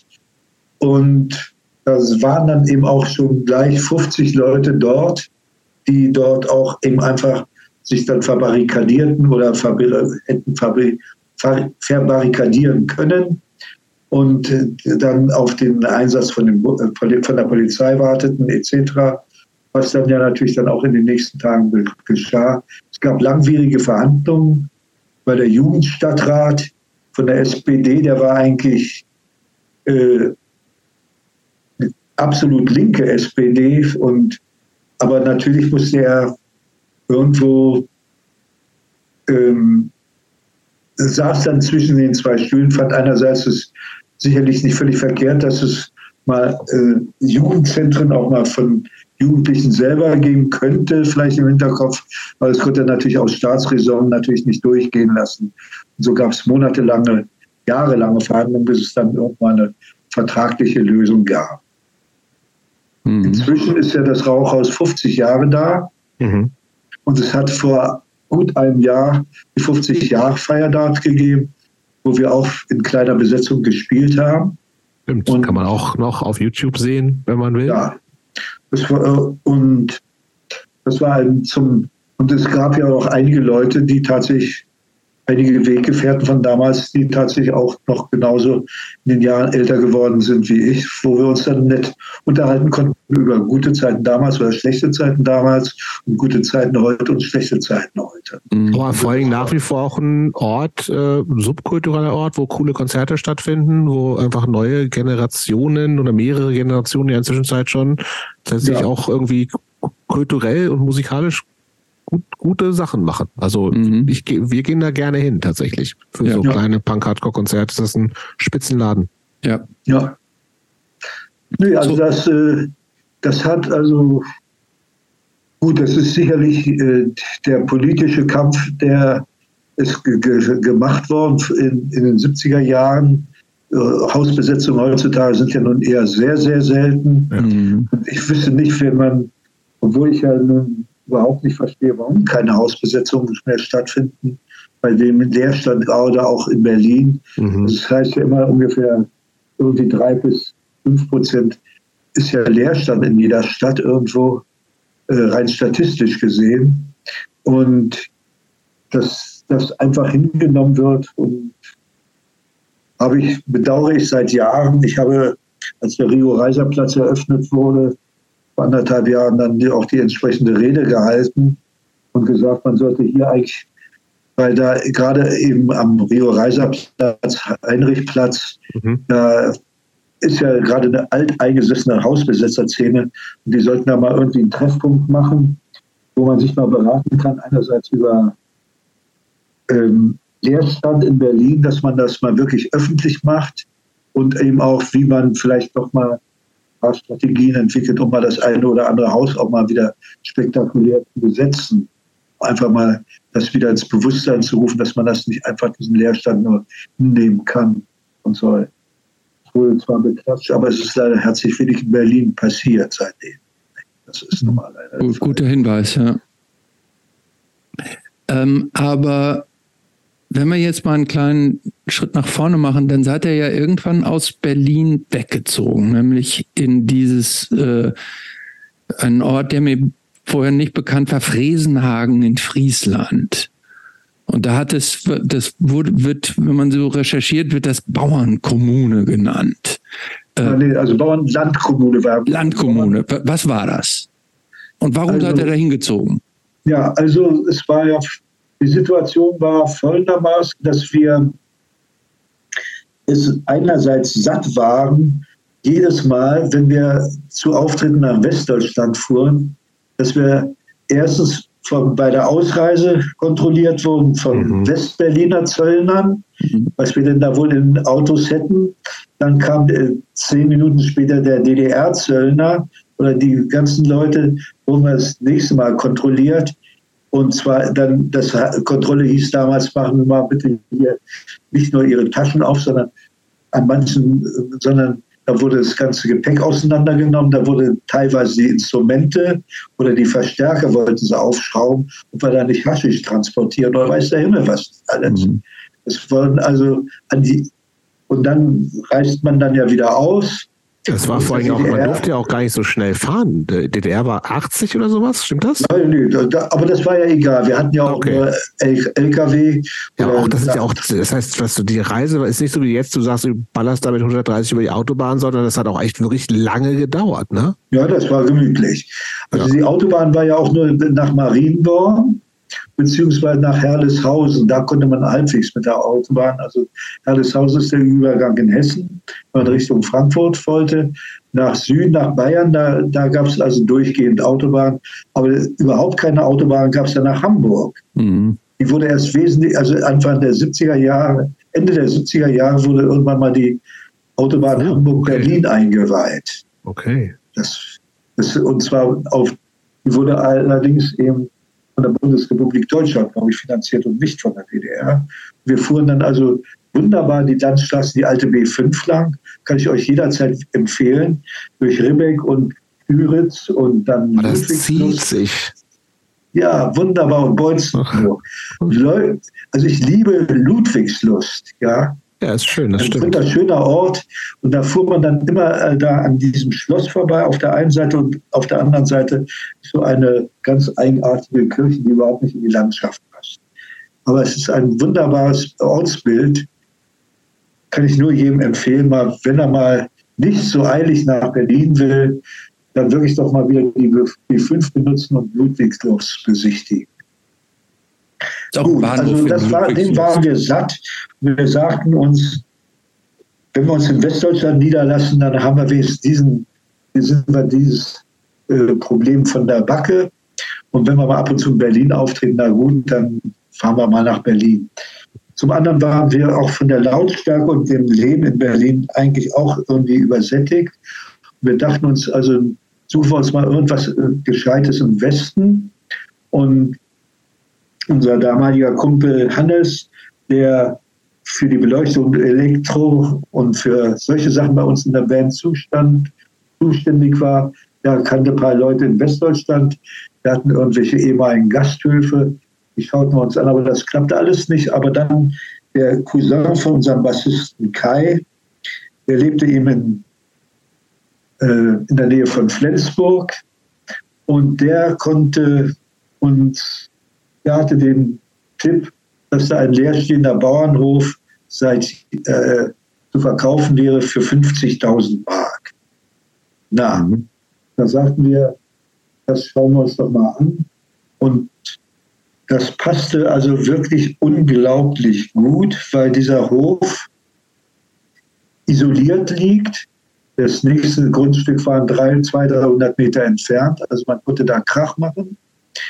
Es ist keine Dorfsituation, sondern in, in Nordfriesland, dort wo wir da hingezogen sind, sind eben gibt es einige Dörfer zwar, aber auch eben viele Höfe zwischen den Dörfern und auf, auf irgendwelchen Seitenstraßen. Und wir waren eben auch auf die, also einer Seitenstraße, die abging von der Durchgangsstraße von Flensburg äh, nach Helgoland oder nach Nibel. Und da waren, fanden wir das also so von der Größe und von den Möglichkeiten weckte er sofort die Fantasien, da könnte man ein Studio einrichten, da könnte man Übungsräume, da können, da können wir wohnen, das müssten wir noch ausbauen, das können wir alles, das kriegen wir irgendwie, also wie prädestiniert, um irgendwas anderes draus zu machen, als gerade jetzt ein Bauernhof an sich. Er war in einem sehr desolaten Zustand, der Hof. Deswegen kostete, sollte er auch nur 50.000 Mark kosten. Und weil der Bauer, der davor äh, den bewirtschaftet hatte, der war wohl irgendwo dem Alkohol verfallen und hatte das völlig runtergewirtschaftet und die Familie war verzweifelt. Es, dort Friesland gibt es eben auch nicht nur Dächer, die aus mit Ziegeln sind, sondern eben auch Reddächer. Das sind also mit hm. Stroh gedeckt oder mhm. mit dem entsprechenden, entsprechenden Pflanzen. Und das war teilweise zerstört. Also es war klar, wenn wir da hinziehen, dann ist viel, viel, viel Geld erstmal in die Grundrenovierung reinzustecken, bevor wir da überhaupt im großen Stil was machen können. Aber gut, wir kratzen auf drei Umwege irgendwie die 50.000 Mark zusammen. Ähm, da hatten wir auch Unterstützung von anderen Leuten bekommen, die uns wohlgesonnen waren. Ich hatte noch einen uralten Bausparvertrag, den ich jahrelang nicht bespart hatte, aber der hatte da auch noch irgendwie ein bisschen Guthaben. Den konnte man beleihen. Und dann bekamen wir tatsächlich auch sogar Kredit von der Volksbank in Nibel, bei der ich heutzutage immer noch Kunde bin, nach all den Jahren weil die waren so fair und nett zu uns, sagten uns, ja, wir finden das gut, dass ihr das übernehmt. Wir geben euch jetzt hier 15.000 Mark, damit könnt ihr auf jeden Fall auch ein bisschen renovieren und ein paar Sachen in Ordnung bringen, etc. Das war wirklich, also wir haben, bekamen dann einen richtig angenehmen Schubs äh, und hatten dann auch sehr schnell den Mut, alle, äh, das da was draus zu machen und wir hatten den. Ja, aber auch das vielleicht nochmal zur Einordnung ganz wichtig. Ne? Also wir, Geld war bei euch immer ein Thema insofern, dass eigentlich nicht genug da war. Also das ist ja auch so im Nachhinein denkt man ja, Tonstein Scherben, große Band, ihr habt viel gespielt, hast du auch gesagt, viel Platten verkauft, aber letztendlich war es nicht so, dass ihr da Kohle oft hattet, sondern eher es immer knapp war, ne? Ja, wir waren ja jetzt nun sehr viele Leute zu dem Zeitpunkt, als wir uns dafür entschieden haben, dorthin zu ziehen. Das war 1974.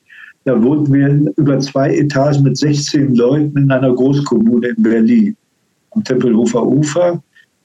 Jetzt direkt gegenüber da an der Ecke Luckenwalder Straße, wo das Technikmuseum ist. Mhm. mhm. Man fährt da und die, also man fuhr immer mit der direkt in der Nähe vom Bahnhof Gleisdreieck. Das war da gleich um die Ecke und, und unten da die Tempelufer, Tempelhofer Ufer Schnellstraße. Die, die, war auch damals schon sehr laut und U-Bahn fuhr rechts auch die ganze Zeit. Das war also schon eine gute Ecke. Und 16 Leute erstmal zu ernähren, das ist nun auch nicht so ganz mit 20 hm. Euro am Tag zu schaffen.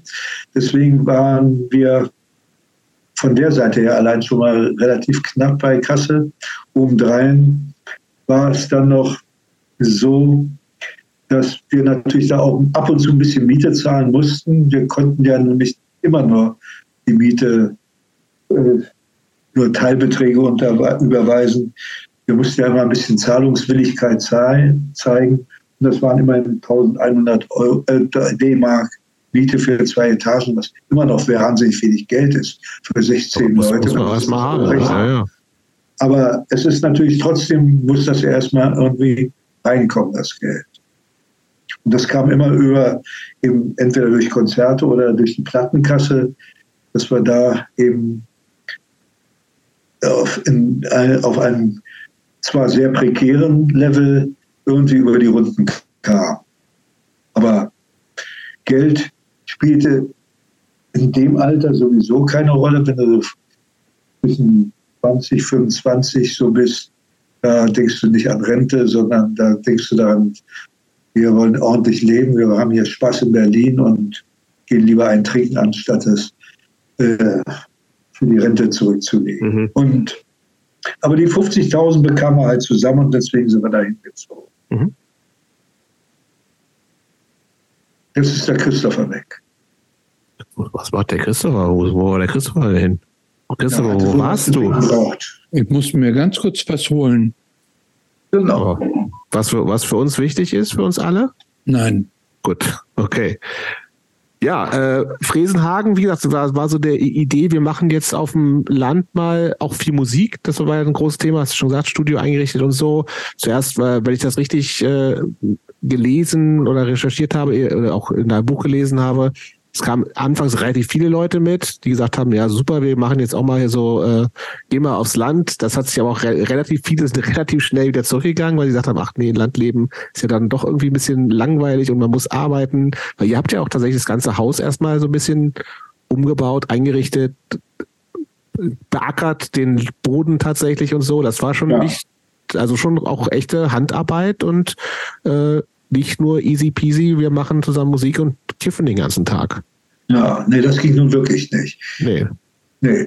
Nee, also war, ich meine, das Gute war, wir waren, ähm, wenn, wenn wir kamen aus Berlin. Nicht? Also es war natürlich ein wilder Haufen. Wenn du dir vorstellst, du ziehst jetzt äh, als so ein wilder Haufen äh, plötzlich in, in eine sehr ruhige ländliche Umgebung wo es zwar ab und zu hier den einen oder anderen Free gibt, aber nicht so eine, so eine große Truppe auf einen Schlag. Ja?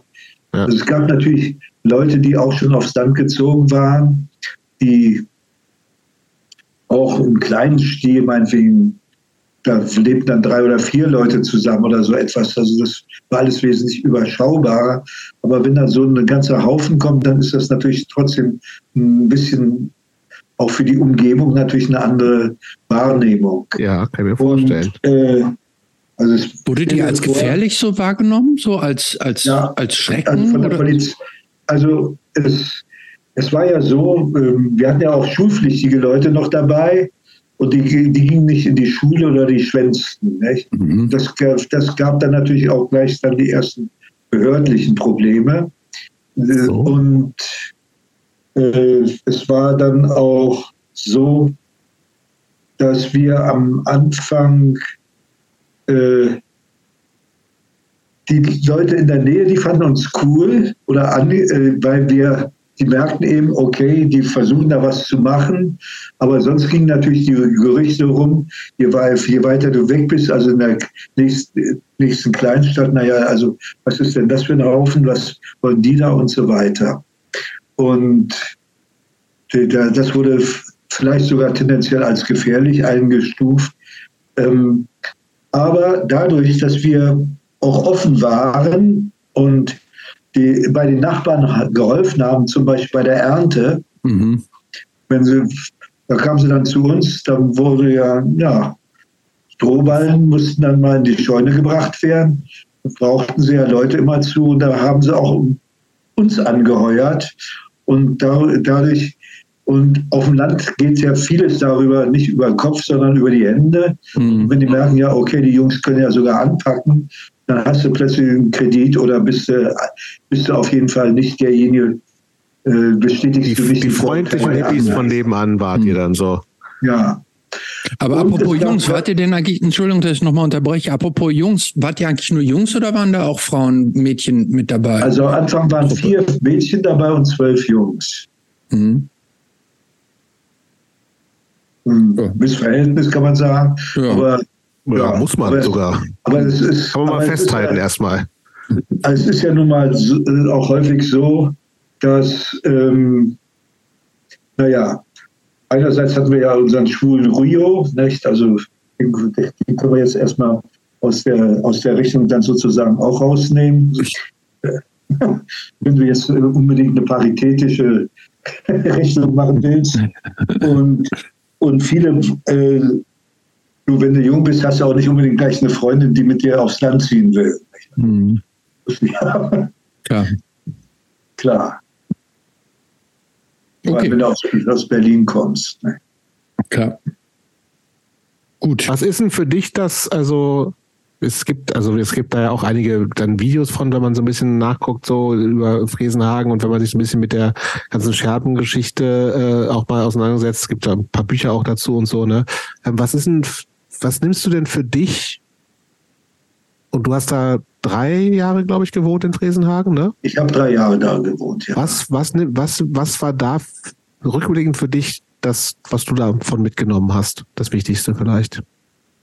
Ja, einerseits äh, erstmal der Prozess an sich, würde ich sagen, aufs Land zu ziehen und aus den üblichen Mechanismen, gerade speziell in Berlin, in so einer Stadt, wie es auch heutzutage sicherlich ist, das wird sich nicht geändert haben.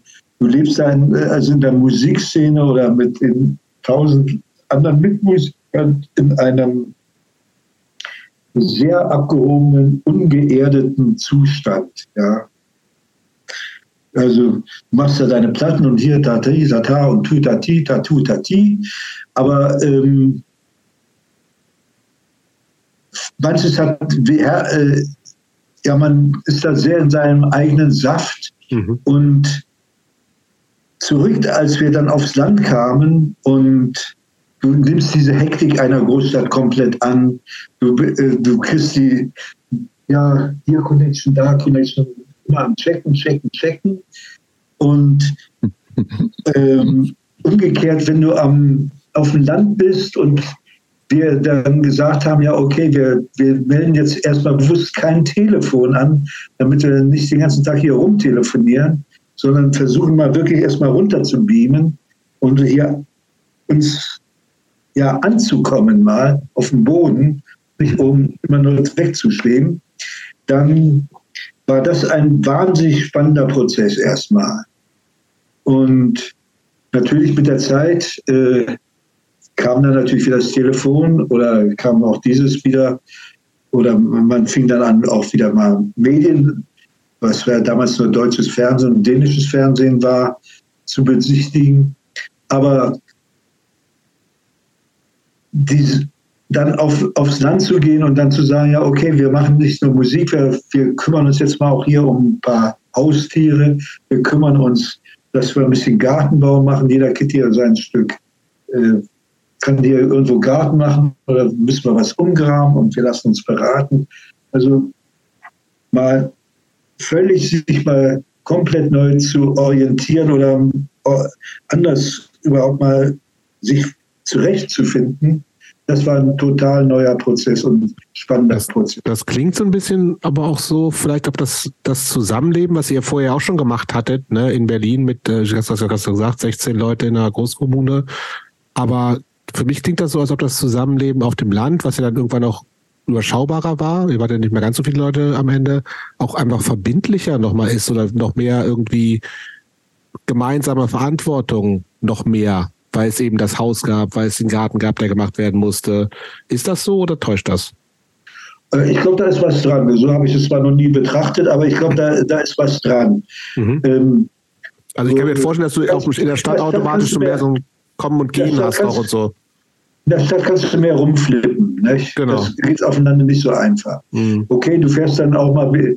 Natürlich gibt es dann die Landdisco, das macht natürlich dann auch wieder viel Spaß. Einmal, der, einmal der, am Wochenende dann in die Disco zu gehen. Da ist ja auch nicht die ganze, die ganze Kino war so gut wie ausgeschlossen, weil da liefen nur Schrottfilme. Mhm. Also ich bin nie im Kino da oben gewesen und die anderen auch nicht. Aber ähm, aber die Disco, das war natürlich immer das Highlight dann in der Woche. Und aber da gab's, ja, aber da kann ich mir, das ist doch prädestiniert für Stress mit der Landbevölkerung. Jetzt kommen hier die Berliner verrückten Typen an. Oder, oder aber habt ihr da gut reingepasst? Das, äh, das ging. Das, okay. also, also Schlägereien wurden uns eigentlich selten angeboten, ja. Okay. Aber waren die, ähm, war das dann auch bekannt, dass ihr so die Leute aus der Band wart und so aus dieser Kommune? Oder seid ihr da so eingeblendet und wart also, genauso wie die normalen anderen Besucher da? Es war ja, es gab ja einfach verschiedene Arten von Kontaktebenen. Es gab einerseits die Disco, aber es gab auch ein Jugendzentrum, das war zwar ein öffentliches, in Nibel, äh, wo die verschiedensten Initiativen waren und wo wir auch dann hingegangen sind, da wollen wir uns, da wollen wir uns auch mit einbringen. Da gab es zum Beispiel die Bürgerinitiative gegen Atomkraftwerke. Mhm. Aber ihr wart damals schon ja auch schon fast Ende 20 irgendwo mehr oder weniger, ja. oder? Ja. Mhm. Mitte 20, Ende Mitte, 20. Mitte, Mitte, mhm. ich, ich, war schon 30. Mhm. Und äh, dann, da, da konnte, äh, also einige Leute wussten es, andere Leute äh, wer wir sind. Wir machten dann auch einmal mal einen Auftritt im, im besagten Trichter der berühmten Disco in Nibel.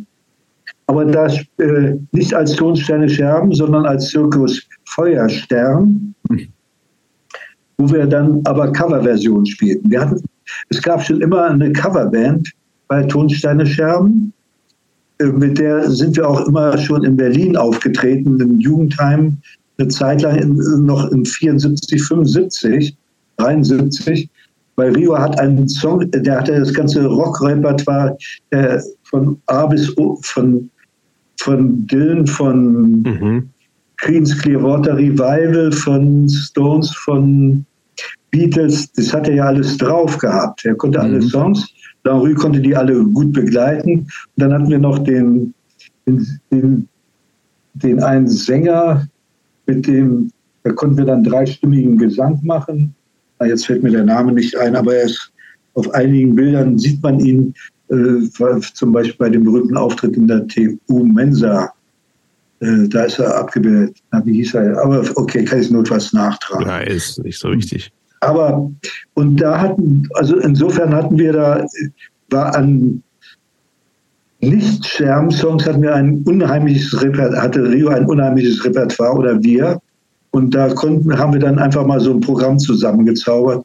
Ich musste dann den James Brown Song irgendwie bringen oder, oder dann äh, Proud Mary und weißt du also die ganzen Hits, die es irgendwie gab oder mal. Gut, das kommt natürlich gut auch in der Landdisco gut an wahrscheinlich, ne? Ja, natürlich, es kam natürlich ja. prima an hm. und uns hat das immer Spaß gemacht, weil irgendwo, naja, es war dann immer ein lockeres Konzert und nicht die Publikumserwartung wie sonst immer und du musstest das jetzt Term sein und so weiter. Mhm. Ja, also äh. auf dem Lande das hatte schon seine hatte schon seine spannenden Seiten.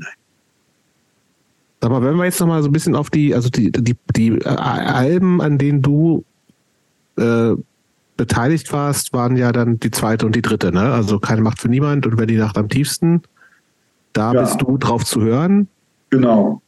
Ähm, das ist aber, die sind beide auch vor Fresenhagen noch entstanden, ne? Ja. Okay, das heißt, die, die Platte, die in Fresenhagen standen, das ist ja dann diese. Die schwarze. Die schwarze ist ja auch deutlich, also 81 dann, es gab eine lange Welt. Pause, ganz andere Welt.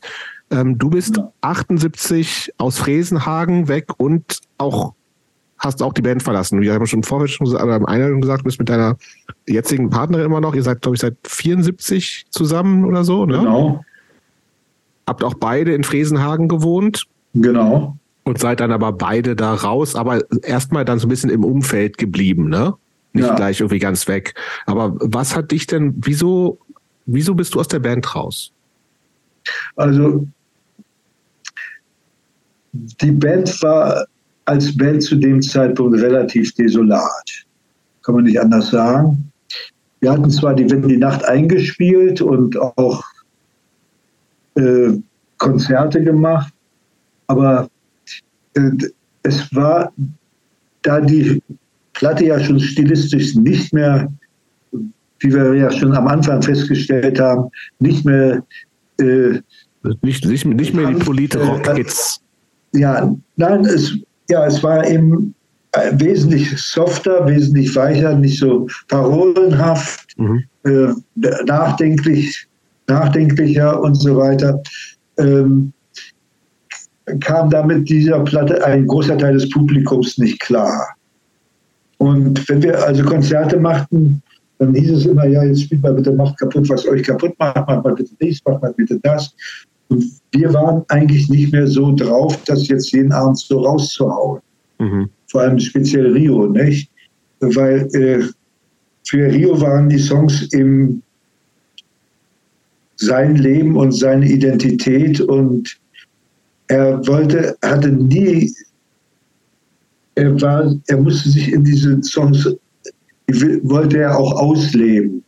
Du kannst sie nicht ausleben, wenn du so ein halbdistanziertes Verhältnis dazu mhm. inzwischen bekommen hast, weil du inzwischen über bestimmte Sachen anders denkst oder in anderer Form drüber nachdenkst, etc. Mhm. Und äh, mit diesen Publikumserwartungen, ja, jeden Abend damit kam er, das wollte er nicht mehr so. Und deswegen gab es eigentlich nur noch sehr selten Konzerte dann ab 66, 76, 77. Ab und zu gab es mal eine große Einladung.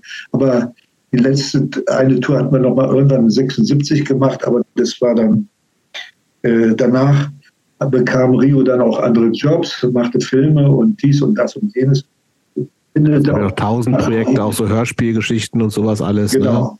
Pendelte viel nach Berlin, wieder zurück und äh, also von der Seite her war für mich außer dem Plattenvertrieb, der natürlich weiterhin funktionierte, äh, war herzlich wenig sonst so zu machen und es war auch nicht absehbar, wie man aus diesem, aus diesem Dilemma rauskommen sollte. Es gab auch keine neuen Songs oder irgendetwas. Man sagte, jetzt machen wir eine neue Platte. Vielmehr macht man ja in der Zeit äh, Co-Produktion oder Musikproduktion. Die Brühwarmplatten entstanden in mhm. der Zeit. Also die, äh, und dann die Platte mit der roten Kon äh, mit der Theatergruppe Rote Rübe aus München, die zum Teil jetzt ja auch gar nicht mehr, also die sind ja auch mehr oder weniger vom Markt, die gibt es schon lange nicht mehr. Ja, und war einfach lang, also für mich war es relativ uninteressant, meinetwegen auch was Kreative betraf, weil es einfach keine Eigendynamik mehr in der Band gab. Mhm. Andererseits hatten wir viel Spaß mit uns im, im Jugendzentrum mit unserer Theatertruppe mhm. Deichtraum, bei der einige Leute von, äh, also fünf Leute oder sechs Leute von Scherben mitmachten, aber auch eben sehr viele Leute, Jugendliche eben von dort oben. Und mit denen haben wir Festivals gespielt, zum Beispiel die großen Umsonst- und Draußen-Festivals in Floto. Mhm. Wir dachten dann mit, äh, mit, diesem, mit dieser Truppe auf Theatertourneen. Damit waren wir auch unter anderem in Göttingen im Jugendtheater und weiß der Himmel wo nicht. Aber das fand ich dann irgendwie viel ja, reizvoller und spannender und da konnte ich, konnte ich mich ganz anders wieder mal austoben als eben auf der, bei der Schermsache und also war es dann eben irgendwo, dass ich sagte, ja bitte, muss ja jetzt hier nicht wohnen. Hier passiert ja jetzt nichts. Und, und ihr seid dann in irgendwie eine ganz normale Mietswohnung gezogen zu zweit? Nein, nicht in eine normale Mietswohnung, sondern auch gleich in der WG mit. Ah ja, okay. Es gab ja genügend andere. Man hat ja über die Jahre viele Leute kennengelernt mhm. und schätzen gelernt und da äh, war das überhaupt kein Problem, irgendwo unterzukommen. Hattest du da jemals ähm, auch so existenzielle Sorgen oder finanzielle Sorgen, weil du merktest, du mit dieser Band, die ja eigentlich so dein Hauptjob war, da tut sich nicht mehr so viel. Wie geht es jetzt eigentlich so mit mir weiter? Oder hast du dir solche Fragen gar nicht gestellt und bist so mit den Wellen geschwommen, wie sie gekommen sind? Also ich hatte immer für mich selber so das Gefühl, ich komme irgendwie finanziell durch. Mhm. Also dieses Selbstbewusstsein hatte ich auch, als wir hochverschuldet mal waren, dachte ich mir, also das ist jetzt mal, das geht irgendwann mal wieder vorbei. Das, das ich habe, da, da, habe ich immer sehr viel Selbstvertrauen in mich selber gehabt. Hm. Finanzielle Ängste in dem Sinne, dass ich dachte, wie es viele andere Leute so haben, äh, die habe ich eigentlich nie so gehabt, zum Glück. Ja. Hm. Also ich habe nie schlaflose Nächte, vielleicht, vielleicht fünf oder zehn schlaflose Nächte, vielleicht wegen Finanzen gehabt. Das ist eine gute, das ist eine gute Bilanz, würde ja. ich sagen. Finde ich auch. Ja. Also da hatte ich dachte mir, das, das, ich packe schon irgendwie immer wieder oder finde einen Weg, ja. Mhm. Und auch ähm, als ich, als ich hatte ja genügend zu tun. Also damals Ende der 70er Jahre fing ja dann eben auch die anderen Zusammenhänge an mit April Records und Schneeball, also die, dass wir mit anderen Bands zusammenarbeiteten und dann da die den Vertrieb in ganz anderem Ausmaß aufbauten und und es nicht nur allein um Tonsteine Scherben ging. Mhm. Äh, das, und das war natürlich die nächste Aufgabe, das mit hochzuziehen und das war genügend Arbeit und das irgendwo mit den anderen gemeinsam zu organisieren. Das war nun nicht, das waren ja auch nun auch nicht Leute, die von vornherein wussten, ja, so werden Schallplatten verkauft, sondern Das mussten wir eben auch miteinander uns gegenseitig beibringen. Mhm. Was, was hat eigentlich deine Partnerin, die äh, Marie heißt sie, glaube ich, ähm, damals gemacht? War die auch involviert in diesem ganzen Bandmusik-Thema oder war, war die, keine Ahnung, war die, hat die ähm, im, war, war Nein, die äh, Krankenschwester war, oder oder oder Nein, wie? Sie, Marie ist Französin und sie hatte ab und zu kleine Jobs also an der Volkshochschule in Nibel gab sie Französischunterricht oder mhm. hatte, machte oder machte wahnsinnig viel im Haus natürlich, das, oder im Garten. Da hatte sie, das war ihre ganz große Leidenschaft. Und Musik machte sie für sich selber mehr oder weniger in der Band. Hatte, sie hatte keine Lust, Chormädchen zu sein. Mhm. Das, das passte, die Rolle gefiel ihr überhaupt nicht, wollte sie auch nicht. Mhm. Und, äh, aber sie machte eben so Musik für sich und äh, ja, es, es gab immer was, also sie hatte immer genug zu tun. Mhm. Eben, manchmal eben auch sehr typisch weibliche Rollen, dass sie eben für die ganze, für die ganze Gemeinde kochen musste, mehr oder weniger. Mhm. Aber bei, und sie hat aber beim Theater viel mitgemacht. Das war dann wieder mehr ihr Ding. Dann auch da hat sie dann auch selber auch Musik mit öffentlich gemacht, mhm. was sie bei Scherben in dem Sinn nie gemacht hat. Mhm. Okay.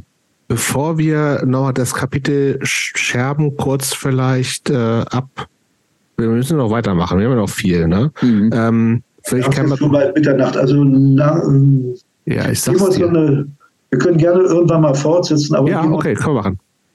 Geben wir uns so eine bis Viertel nach. Machen können wir machen, machen wir. 20 okay. Minuten machen wir dann, noch. Okay, dann lass uns, Christoph, dann müssen wir kurz überlegen. Dann springen wir jetzt zu, nein, nee, nee, dann springen Letz, wir jetzt zum letzten Teil? Ja, zum, nee, nee, ähm, ähm, zum Vertrieb.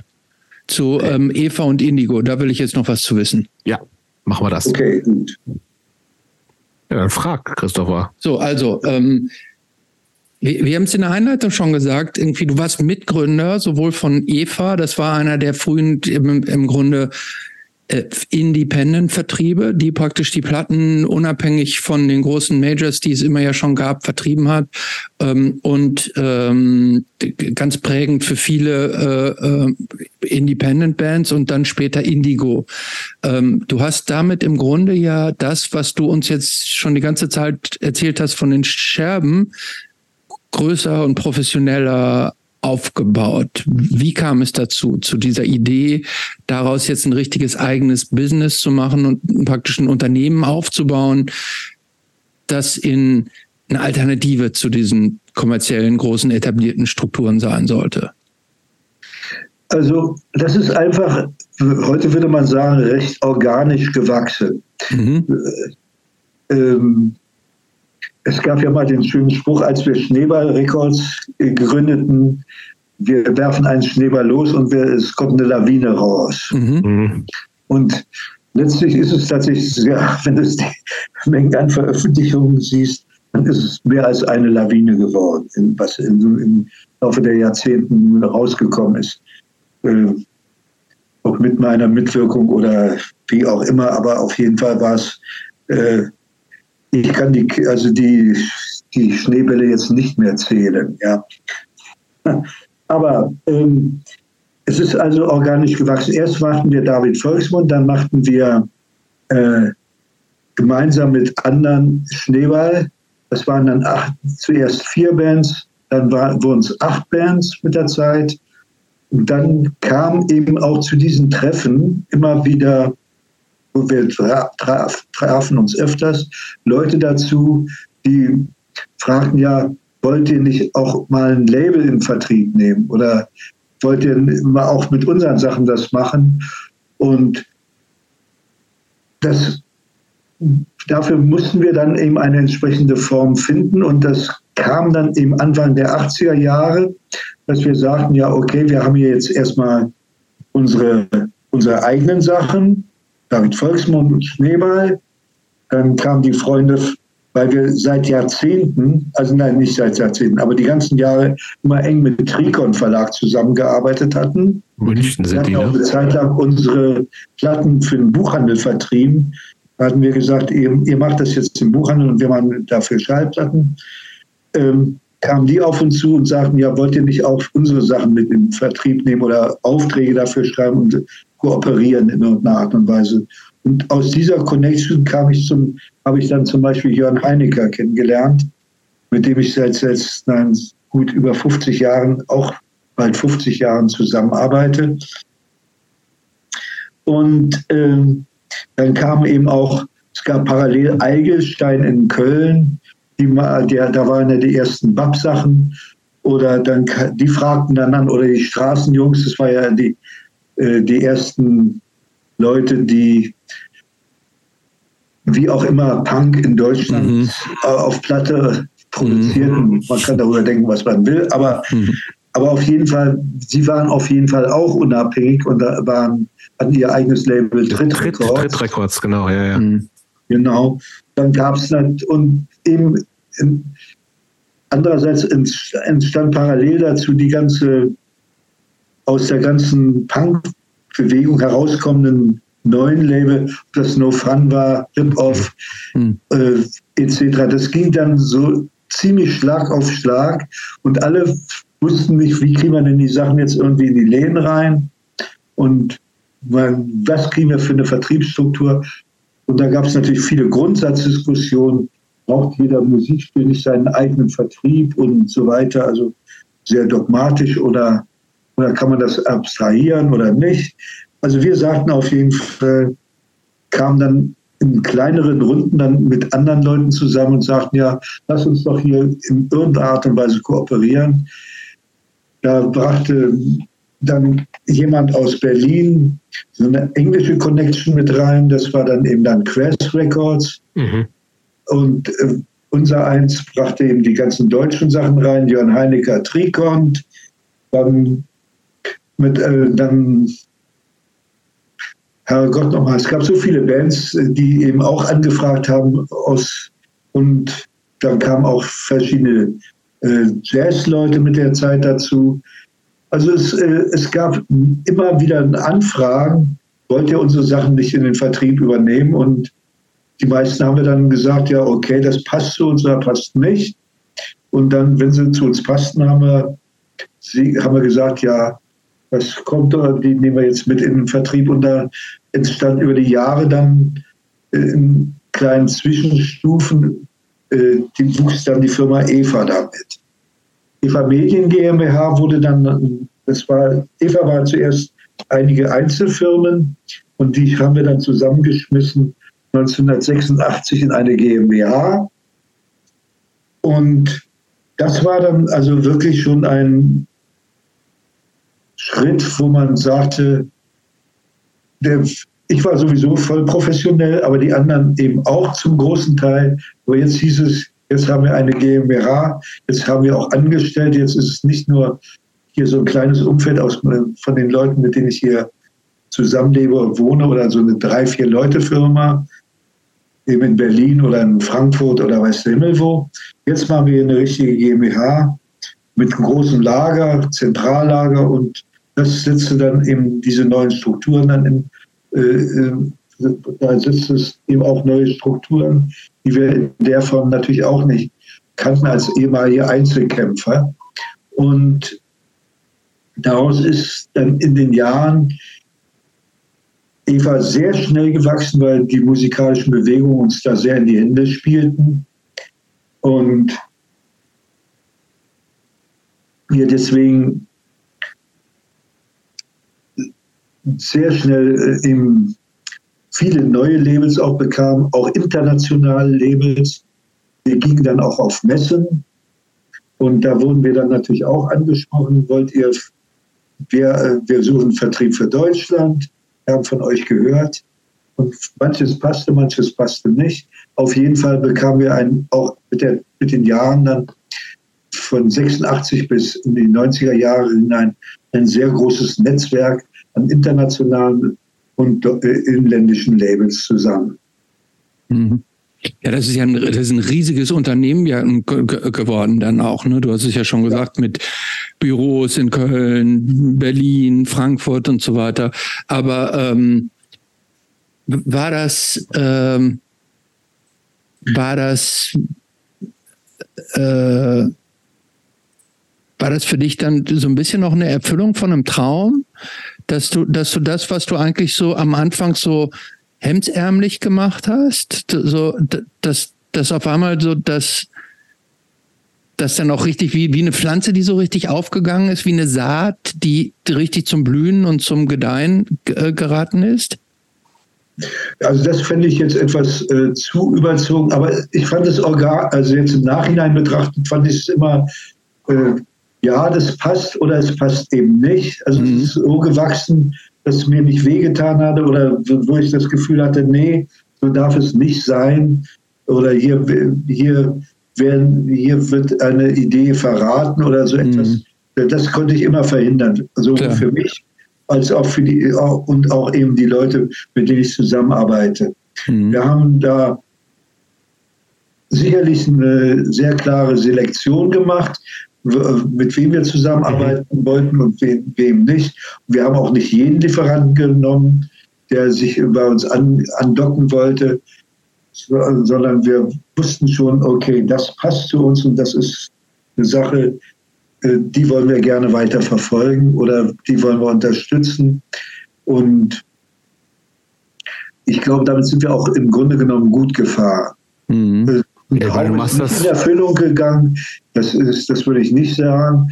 Äh, das war jetzt, also es ist einfach so gekommen, dass mir. gekommen ist, ja.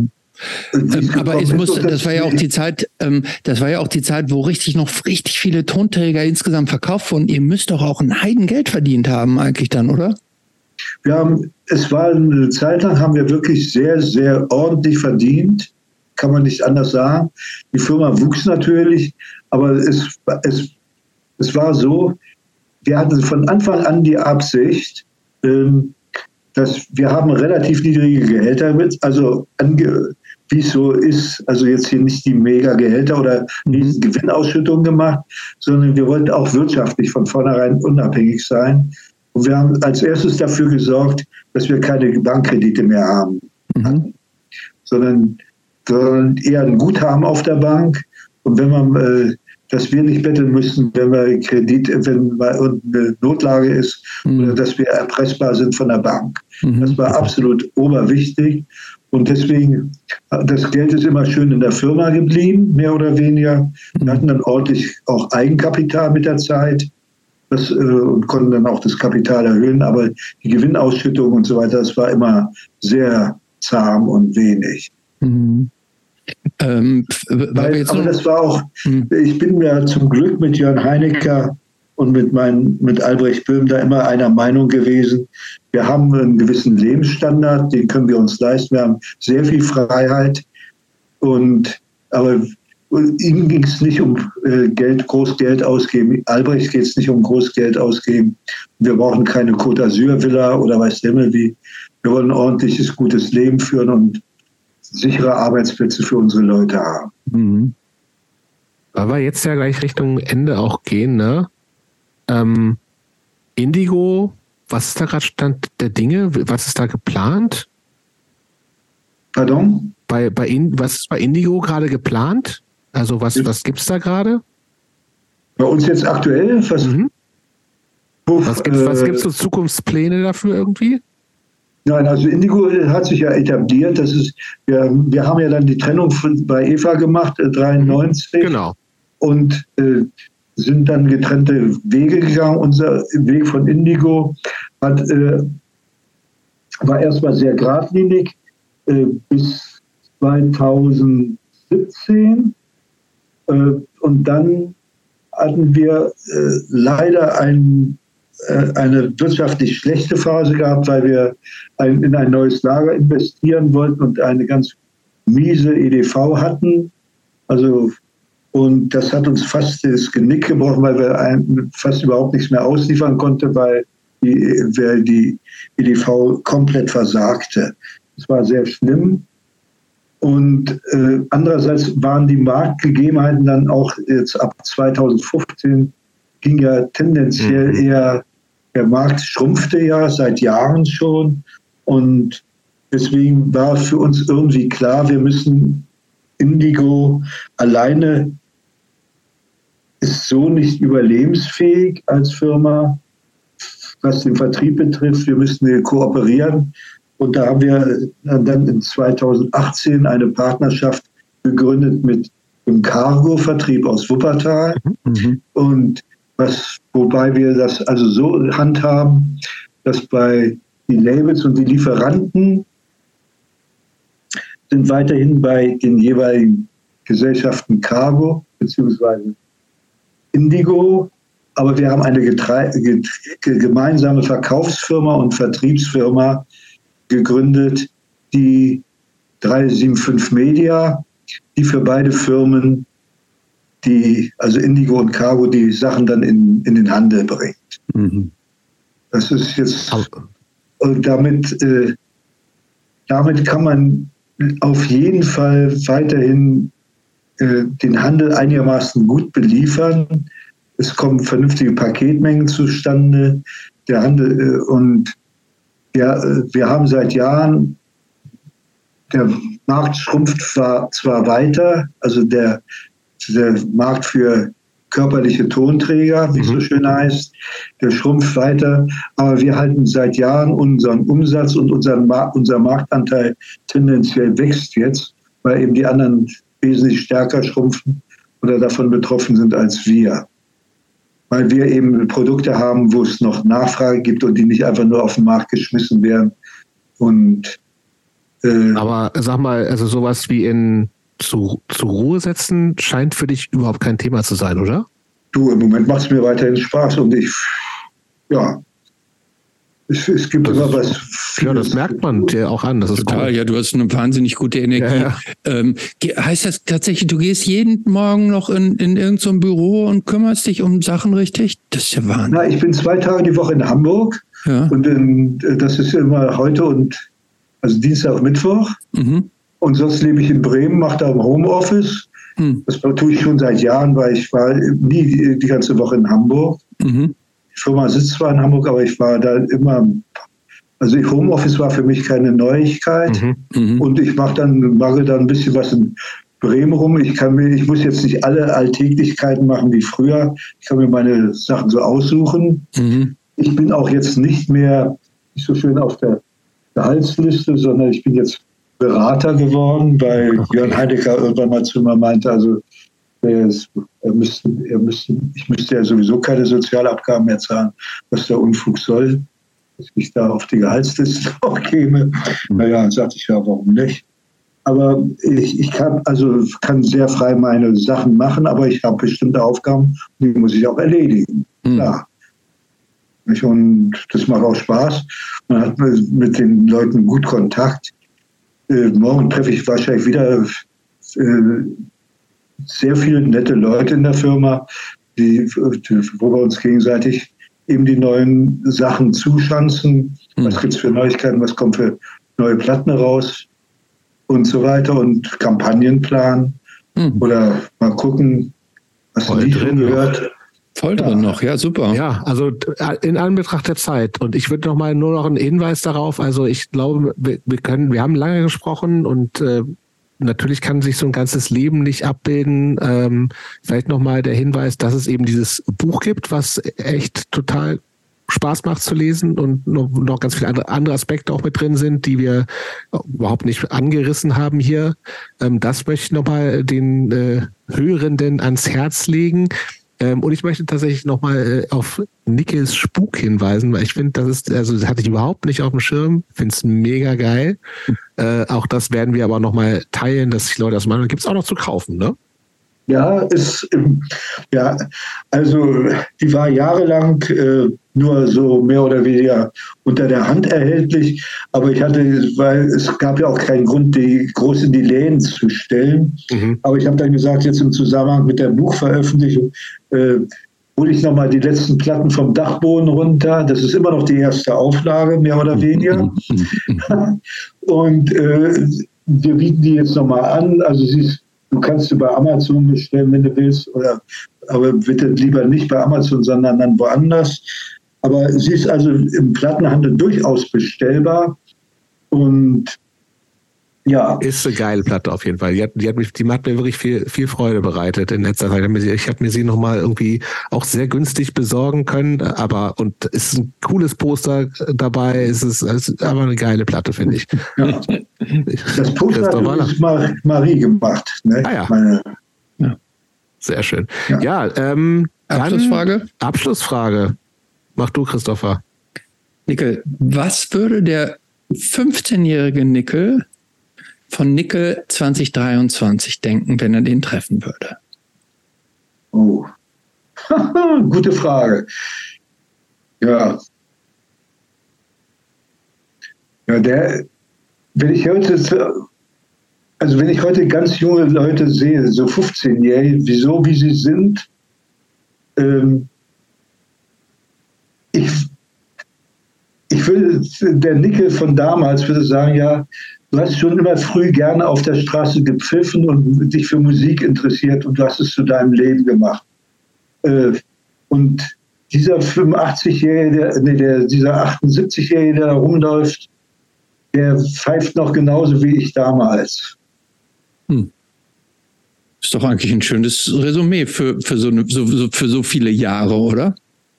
Ich finde es ja. ja. Also ich, ich kann, also ich bin als Lebensbilanz, ich bin mit dem irgendwo sehr, ich bin mit mir nicht nur im Reinen, sagen wir, das klingt jetzt ein bisschen albern, aber ich finde, das, äh, ist, es ist irgendwie gelungen. Also ich, ich werfe mir nichts vor. Dass das finde das find ich eine sehr, ist eine sehr bescheidene, ja, sehr, äh, bescheiden, sehr bescheidene. Aber es kommt äh, ja auch noch viel. Es sieht ja nicht so aus, als ob das hier irgendwie noch, dass das bald zu Ende geht mit dir. So, ja gut, das, das kommt natürlich. Das ist ja nur eine Zwischenbilanz, die eine wir hier gezogen, ja, genau.